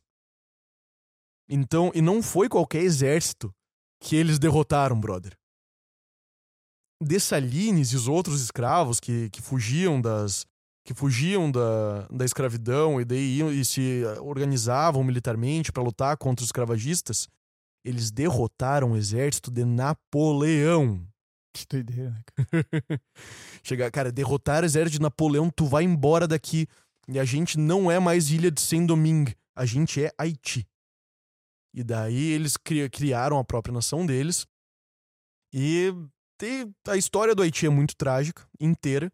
A, a história do Haiti inclui ah, centenas de ONGs, vários países que gastaram mais de 30 bilhões de dólares para construir o país, reconstruir o país. E esse, tipo, Não deu boa. não deu nada. Haiti é conhecido como cemitério de projetos. A comunidade internacional falhou muito Haiti nesse sentido, mas hoje a gente tá falando de migrações. Até certo ponto ali, 2010, muitos haitianos subiam para os Estados Unidos e iam para o Canadá. Existia esse fluxo migratório Pro norte. pro norte, certo? E daí o que que aconteceu em 2010? Aquele terremoto que abalou Sim. o Haiti. Naquele terremoto, tanto os Estados Unidos quanto o Canadá fecharam a porteira para haitiano. Ah, Fecharam. Que ia ser muita gente a mais agora. Né? Não entra mais ninguém aqui. Não entra mais ninguém. Ex- exatamente. Mais ou menos no mesmo período, o Conselho de Segurança da ONU soltou duas resoluções. O Conselho de Segurança da ONU ele tem a função de proteger a paz, a, a paz internacional. Justamente para evitar que coisas, ah, que coisas que aconteceram na Alemanha, por exemplo, aconteçam de novo. Não, a gente vai a gente vai garantir a paz entre países, a gente vai garantir os direitos humanos, a gente tem essa função aqui. E a gente pode, inclusive, chamar os membros da ONU para oferecer armamento, oferecer pessoal, oferecer poderio militar para a gente ir lá garantir isso daqui. É, Certo? vai garantir a paz na base da porrada, basicamente. ô, ô, Irã, ô Iraque, tu tem bomba aí, né, brother? é, Democracia! Freedom! é o lance do Parabellum lá, né? Se você quer paz, Se prepare-se prepara para guerra. guerra. Mas é essa a função do Conselho de Segurança. Soltaram duas resoluções, mais ou menos na mesma época, falando que os, de- disposi- os disposicionamentos, displacements, Uhum. ah, em massa de haitianos são um risco à paz e segurança internacionais. Hum, interessante. Por quê? Sem motivo nenhum. Por- não, mas eu- te pergunto. Na- Não tinha nenhuma justificativa especial do porquê disso. Antigamente, isso foi uma conversa. Ó, agora a gente tá voltando no tempo no passado. Uhum. Antigamente, quando o exército de Dessalines derrotou o exército de Napoleão, cara, o mundo era quase que inteiro escravagista. Sim, aí era um grande problema, né, a gente pensar nisso. Podia ser um potencial de revolta em vários países. Exatamente. O medo da comunidade internacional era que aquele ideal de liberdade do- daqueles escravos infectasse, entre aspas, Conta- contagiasse contagiasse outros escravos de outros lugares. Não, pera lá, essa galera. ele- ele- ele- os escravos não podem se ligar que eles podem revoltar, que nem os, ita- os haitianos se revoltaram Sim. e foram vitoriosos. Não, não, isso não pode acontecer. E daí tem uma conversa do Thomas Jefferson com o primeiro-ministro ah, inglês, que existe, existe o registro dessa conversa, na qual ele fala: Bom, Thomas Jefferson ele era anti-escravagista. Ele tinha prometido ajudar Napoleão ah, na guerra lá e ele. É, Não deu. Só que sabe quem não era escrava, quem não era anti-escravagista? Os britânicos. O Congresso americano. Ah, o Congresso, tá. O Congresso americano não era. E ele não podia simplesmente comprar uma briga enorme com o Congresso. Então o que, que ele decidiu fazer? Ele disse: olha, a gente vai ajudar o Haiti, a gente vai mandar comida, a gente vai mandar. a gente vai ajudar eles, mas a gente não vai mandar forma deles saírem do, do Haiti. A gente não vai mandar petróleo, a gente não vai mandar veículo, a gente não vai mandar nada desse tipo. Deixa eles lá. Deixa eles lá. Mas a gente vai. Não, não vai esque- simplesmente esquecer que eles existem agora que eles foram vitoriosos. Ao mesmo tempo, Dessalines tentou entrar em contato com ele e, e, e, ele, e o Thomas Jefferson não respondeu a carta. Mas o Thomas Jefferson fala pro Anthony Mary, que era o primeiro-ministro britânico na época, ele fala pra ele, cara, a gente precisa deixar essa galera lá. A gente precisa isolar o Haiti do mundo neste momento aqui. Por quê? Justamente para que essa ideia anti-escravagista não Se não plori, proliferasse, Isso. certo? E olha que loucura. Agora voltando para as resoluções da ONU, quais, quiser, quais que eram os embargos daquelas resoluções? Não serão entregues armamentos, não serão entregues petróleo, não será entregue veículo de a nenhum mesma país. coisa da época lá atrás. Loucura, cara. É, a, a história se monta de um jeito. um jeito escroto, velho. Sim. Mas isso, a- as duas resoluções da ONU disseram, tá, é, muita gente saindo do Haiti é um risco à paz e segurança internacionais, logo a gente tem que embargar eles nesse sentido aqui. A ONU não, países membros da ONU não podem ajudar eles nesse sentido.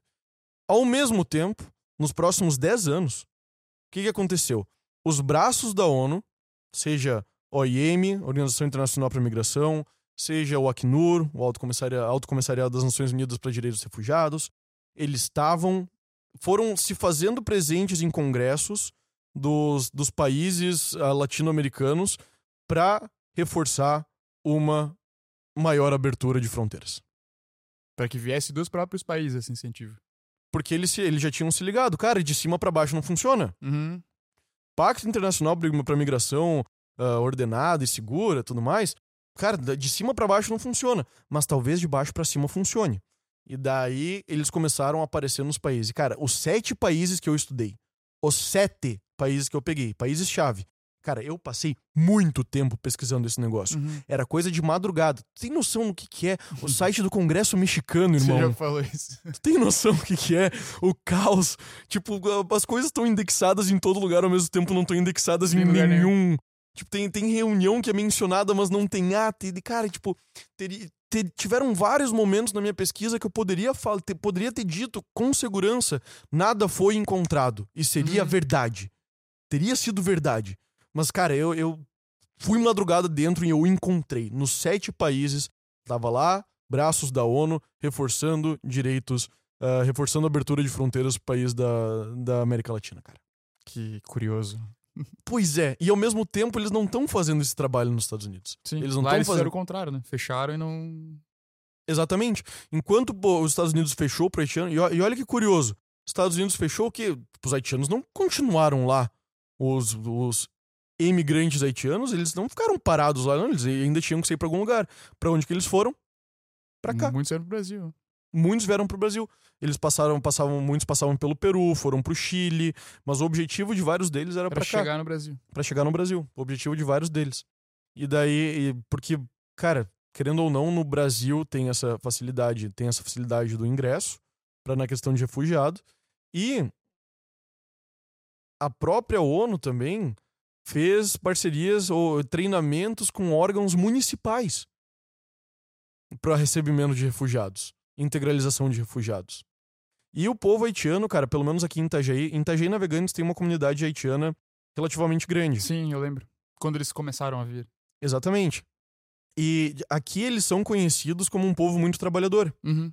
Que eles que eles estão tão sempre à busca de trabalho, eles sempre querem trabalhar bastante. Eu imagino que uma dessas razões é porque eles também mandam muito dinheiro pro Haiti para as famílias deles, Sim. sabe? Então, o, aqui, aqui existe isso. Daí também existem programas em Itajaí, Navegantes, para recebimento desses refugiados. Até porque tu vai pensar o quê? Pensa que você é o gestor municipal, tá chegando uma galera de fora. A gente já viu que não dá para mandar embora. Sim. E a gente sabe que se municípios pudessem, eles mandariam, porque existe a questão da guerra entre a da guerra de, de pessoas sem teto entre municípios, né, Tem, cara? tem. É, é de longa data as conversas escusas de ônibus que de repente chegam de madrugada e deixam pessoas no, em outro município. Exatamente. então a gente consegue imaginar que se eles pudessem, eles fariam, né? Mas, Sim. pô, não dá. Tá, a galera chegou aqui, o que a gente vai fazer com eles? Integrar. Eu vou ter que acolher eles de alguma forma, né? Vamos integrar pra, pra, pra integrar eles no mercado de trabalho, fazer que eles não tenham. ah, evitar que eles entrem pra pra uma questão de criminalidade. Vamos fazer programa de ensino da língua, pra que eles ah, aprendam português, conseguirem se comunicar, até pra facilitar que eles tenham trabalhos também.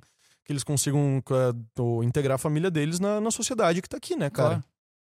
E esse foi o tema da dissertação, cara. Isso é muito massa, cara. É- É interessante que no Brasil, talvez, apesar da resistência, que eu acho que é natural que se tenha, porque no começo é, o estrangeiro é o estranho, né? Que vem pro teu país e tal. Apesar dessa resistência, o Brasil tem uma característica histórica que é curiosa porque ele foi majori- majoritariamente construído a partir de muitos povos que vieram pra cá Sim. né? É, e foram se miscigenando e tal. Então, talvez seja uma coisa que o brasileiro é mais propenso a aceitar com um pouco menos de resistência por esse aspecto, né? Uhum. Que a nossa história é basicamente uma mistura muito louca de muita coisa. Né? Cara, sim, o, o brasileiro ele, ele não tem. Porque é muito diferente você pensar. ah, você pensar num país pequeno, com pouca extensão territorial, que tem uma identidade. ah, uma identidade muito específica, sabe? De, de povo. Identidade, só uma identidade muito específica, com uma. com ah, uma religião, uma cultura muito específica. Quando chega um estranho nesse meio, realmente. é, pô, ele vai, ele vai ser considerado muito mais estranho Claro. do que chegando no Brasil, que aqui em Santa Catarina a gente fala salsicha, em Curitiba eles falam vina. Sim, é 300 quilômetros daqui. Exato. Isso, tá. É Mas que, que o, a gente desce pro Rio Grande do Sul, a gente encontra uma, uma cultura completamente diferente também. A gente vai para Paraná, Cara, tem outra cultura. A gente vai pro Mato Ca- Grosso, tem outra cultura. Dentro de Santa Catarina, cara, você anda 300 quilômetros pro. Tu vai pra Laje, isso já é completamente diferente do que aqui. Sim, a cara. galera já tá tomando chimarrão e tem CTG. É, é isso, isso. Exatamente isso. Então eu, eu, eu concordo contigo, cara. Isso pra mim é, eu, eu também acho uma realidade. Mas tem outro ponto nisso, cara. Além da facilidade do, do ingresso de pessoas diferentes, porque a gente já é, como povo, muito diferente, muito misturado. Além disso, tem o fator econômico também. Porque o país, o Brasil, historicamente, ele manda mais pessoas pra fora do que recebe. Faz sentido, sim. Então, essas pessoas que estão entrando não geram um impacto econômico tão sério. Sim. Cara, ah, entrando numa, numa- ainda nessa conversa de multiculturalismo, assim, entrando, talvez entrando um pouco mais nessa questão de multiculturalismo, é muito difícil, cara, e eu, eu falo isso sem medo, cara. Eu não divido da ideia da, tipo, da maioria da, da comunidade acadêmica de que toda o todo migrante ele vai ser um aspecto, ele vai, ele vai trazer aspectos puramente positivos para dentro de uma sociedade. Eu acho que depende. E depende de uma miríade de fatores que não dá pra ignorar. Por exemplo, o... se, a gente, se a gente lembrar do, do que aconteceu lá na, do que acontece na Itália, do que acontece na França, por exemplo, tudo que. Cara, aquilo é um embate muito sério. Que traz características muito negativas pra dentro de uma sociedade se você tá olhando do- da perspectiva do povo que já estava lá Uhum. sabe? O... Mas, ao mesmo tempo, existiram migrações ao longo da história que trouxeram muita prosperidade, cara. Por exemplo, os imigrantes italianos e, e, hum, alemães que vieram aqui pro sul do Brasil no, no- no- nos pós-guerra, cara, eles colonizaram, eles transformaram um monte de mato em alguma coisa, Sim. sabe? Então o governo chegou lá e disse, ó, galera, se vira aí Dá, um- dá um jeito aí. dá um jeito aí, sabe? Não vou te ajudar. Inclusive, tu não pode mais falar alemão e tu não pode mais falar italiano, tu vai falar português. Essa foi a ditadura, né, cara? Vargas, né? Exatamente. Tipo, era. Eu não, eu Mas, não... mas também era por um contexto de guerra, né? Sim. Claro. Tipo, Tipo, a gente fez, se juntou aos aliados e aí impediu que os costumes do pessoal que era vinculado ao eixo fossem propagados, né? Uhum. Mas te- teve isso, de fato. Ó, a cultura de vocês aí não cabe mais no nosso país. E, e daí você pega esse aspecto do, do multiculturalismo, cara, porque tipo, a a maior parte da academia acha, acredita ferrenhamente que o multiculturalismo é uma coisa eminentemente positiva. Que misturava. Não, não pode dar problema nenhum misturando várias culturas, todo mundo tem a ganhar sabendo da cultura de outro. Só que eu acho que eles ignoram o fator que a sociedade, o, o ser humano, ele ainda é um animal e ele ainda é um animal tribal. Cara, Sabe? tenho um ponto, é a visão minha mesmo. Mas é que a gente é meio hipócrita nesse ponto, porque o Ocidente, principalmente no século XX, foi praticamente todo colonizado por ideias americanos. Uhum. Da música que a gente ouve, dos filmes que a gente assiste, das roupas que a gente veste, cara. Tipo, a gente passou a usar jeans, a gente passou a ouvir artista internacional, a gente só vê filme de Hollywood. Sim. Toda a nossa construção cultural vem de uma. É uma imposição branda, mas é uma imposição. Tudo que a gente consome vem da cultura deles. E aí você dizer que, que, que tem uma certa. Não, mas tudo bem, a cultu... o- entrar em contato com culturas diversas não vai trazer um problema. Será mesmo que não, cara? Será que isso não prejudica, de certa forma, a cultura local? Porque prejudicou a nossa, né? A gente, a gente certamente perdeu muita identidade cultural Brasileira. nacional, brasileira, genuína, em detrimento de uma cultura im- imposta por, por consumo midiático de outro país, cara. E, E- cara, e vo- você sabe que o sabe que a Coreia do Coreia do Sul, tipo, eles começaram a, a fomentar a questão de, de K-pop e tudo mais. O governo começou pra fazer com que as pessoas parassem de ouvir pop americano. Mas isso faz sentido, pô. Ah, mas a, a- gente critica muito a China por tirar a liberdade das pessoas para não ter contato com cultura de fora. Mas se a gente tiver o, o olhar, tentar entender o olhar do governo daquele local, um pouco é para evitar que esse tipo de, de, de, é, aspecto cultural crie um, um novo tipo de, de Poder. de poder dentro do país, Sim. sabe? Claro, Isso, isso ah, não é então- defender a tirania chinesa, Exato, né, era cara? o próximo ponto. Isso é uma coisa que eu acho legal, cara. A gente já deve ter dito isso em outros episódios, mas eu acho importante reforçar. E se a gente não disse, vale falar agora. A gente precisa parar de pensar no mundo só em termos de bom e mal, de, de mocinho e vilão, cara. Porque nunca é assim. É infantil isso, né? É, isso é meio ingênuo, porque as coisas não são tão preto no branco assim.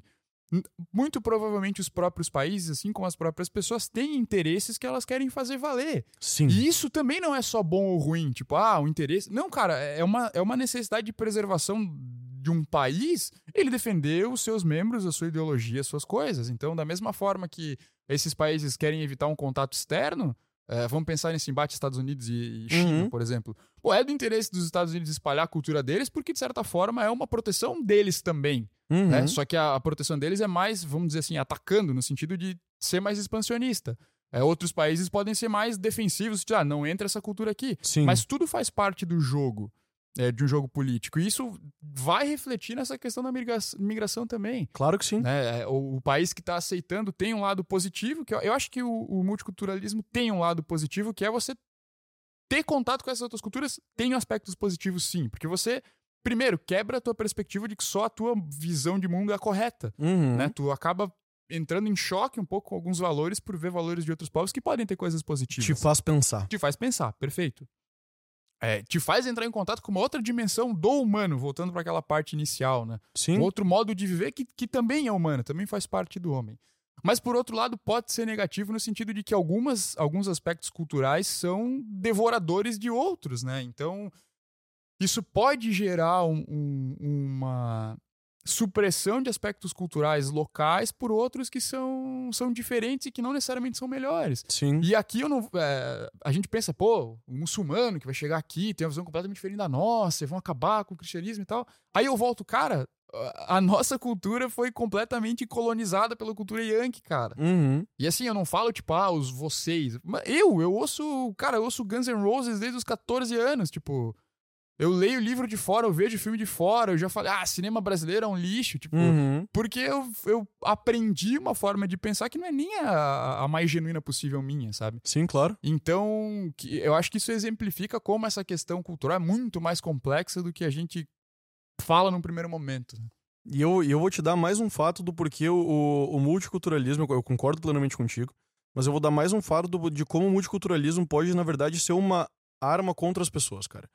Vazaram alguns e-mails da Amazon, né, da, da chefia da Amazon. Eu acho que o Jeff Bezos estava envolvido nesses e-mails. Mas era alto escalão da Amazon, sabe? Falando sobre os trabalhadores do, dos depósitos.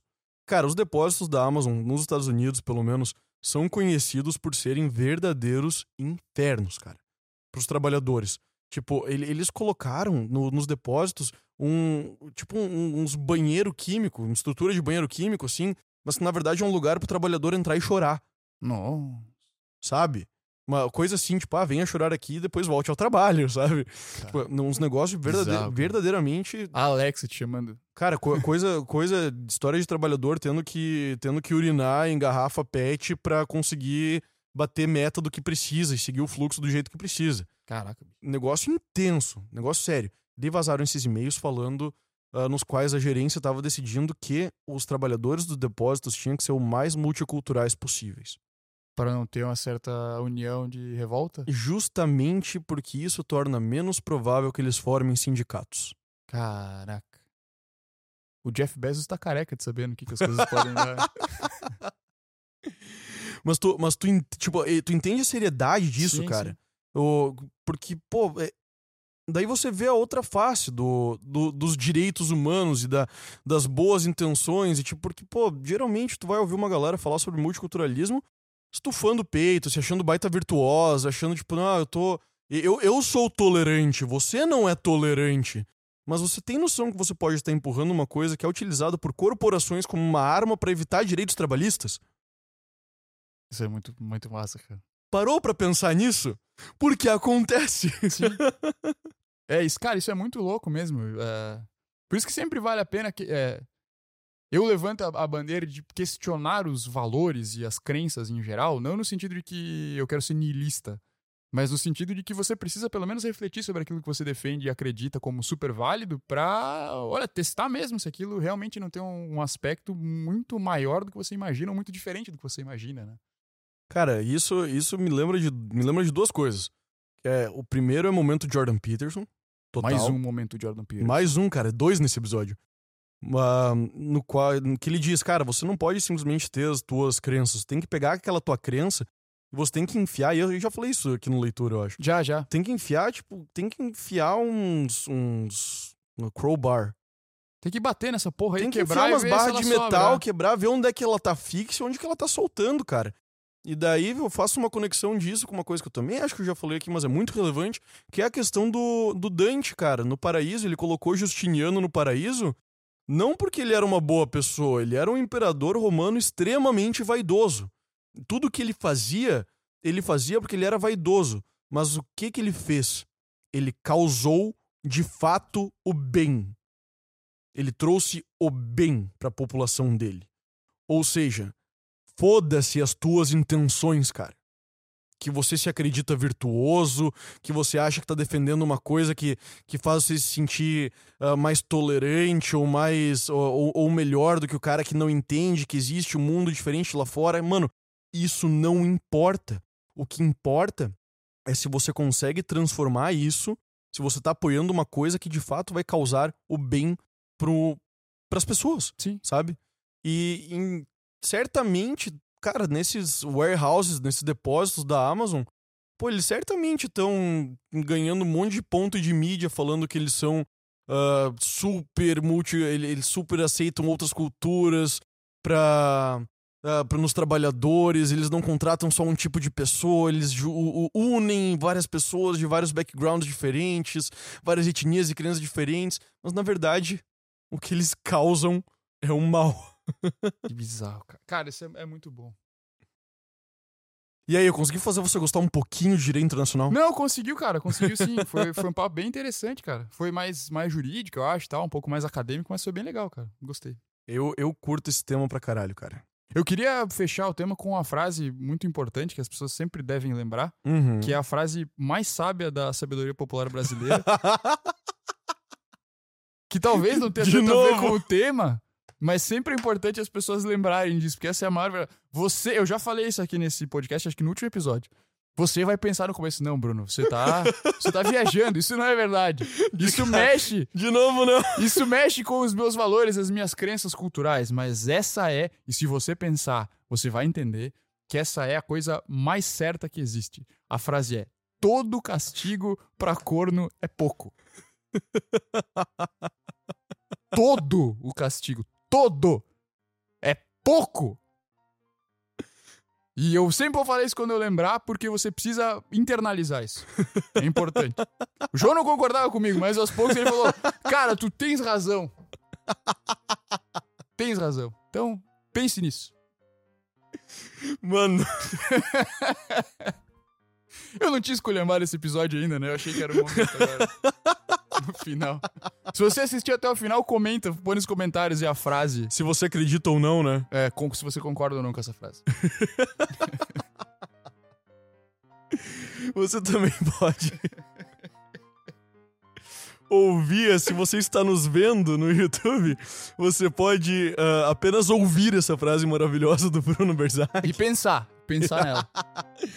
no Spotify, no Apple Podcasts, no Google Podcasts, no YouTube Podcasts, em tudo que é podcasts, menos no Tidal. Existe YouTube Podcasts? Aí eu já nos coloquei lá. Ah, olha só, eu nem sabia, veja. Muito obrigado, mano Muito Adrian. Por sinal, foi, o, foi quem, quem disse que, que a gente não tava lá e era só, tipo, sei lá, seis cliques pra nos Muito botar bom. lá. E você também pode seguir a gente. Você pode, não, você deve seguir a gente no Instagram, arroba leitura de tudo, pra acompanhar o que tá acontecendo nesse podcast. Essa semana a gente falou sobre os nossos comportamentos sociais. Então, volta e meia a gente tem interações por lá, tem alguns cortes que saem do podcast e você pode nos acompanhar, beleza? Fechou, galera? Muito obrigado pela. Ah, não esquece de se inscrever aqui no canal. Isso, deixa o like, se inscreve lá no Spotify. E, e manda pro seu amigo que pode gostar desse tema Exato. é, e pode gostar do podcast. E se você pretende pros Estados Unidos, não vá com um coiote, vá do jeito legal. Cara, pelo amor de Deus, não vai com coiote, brother. Acho que esse é a boa ação do dia é ensinar as pessoas isso. Exato. Senhoras e senhores, até a próxima aí. Tchau. Valeu!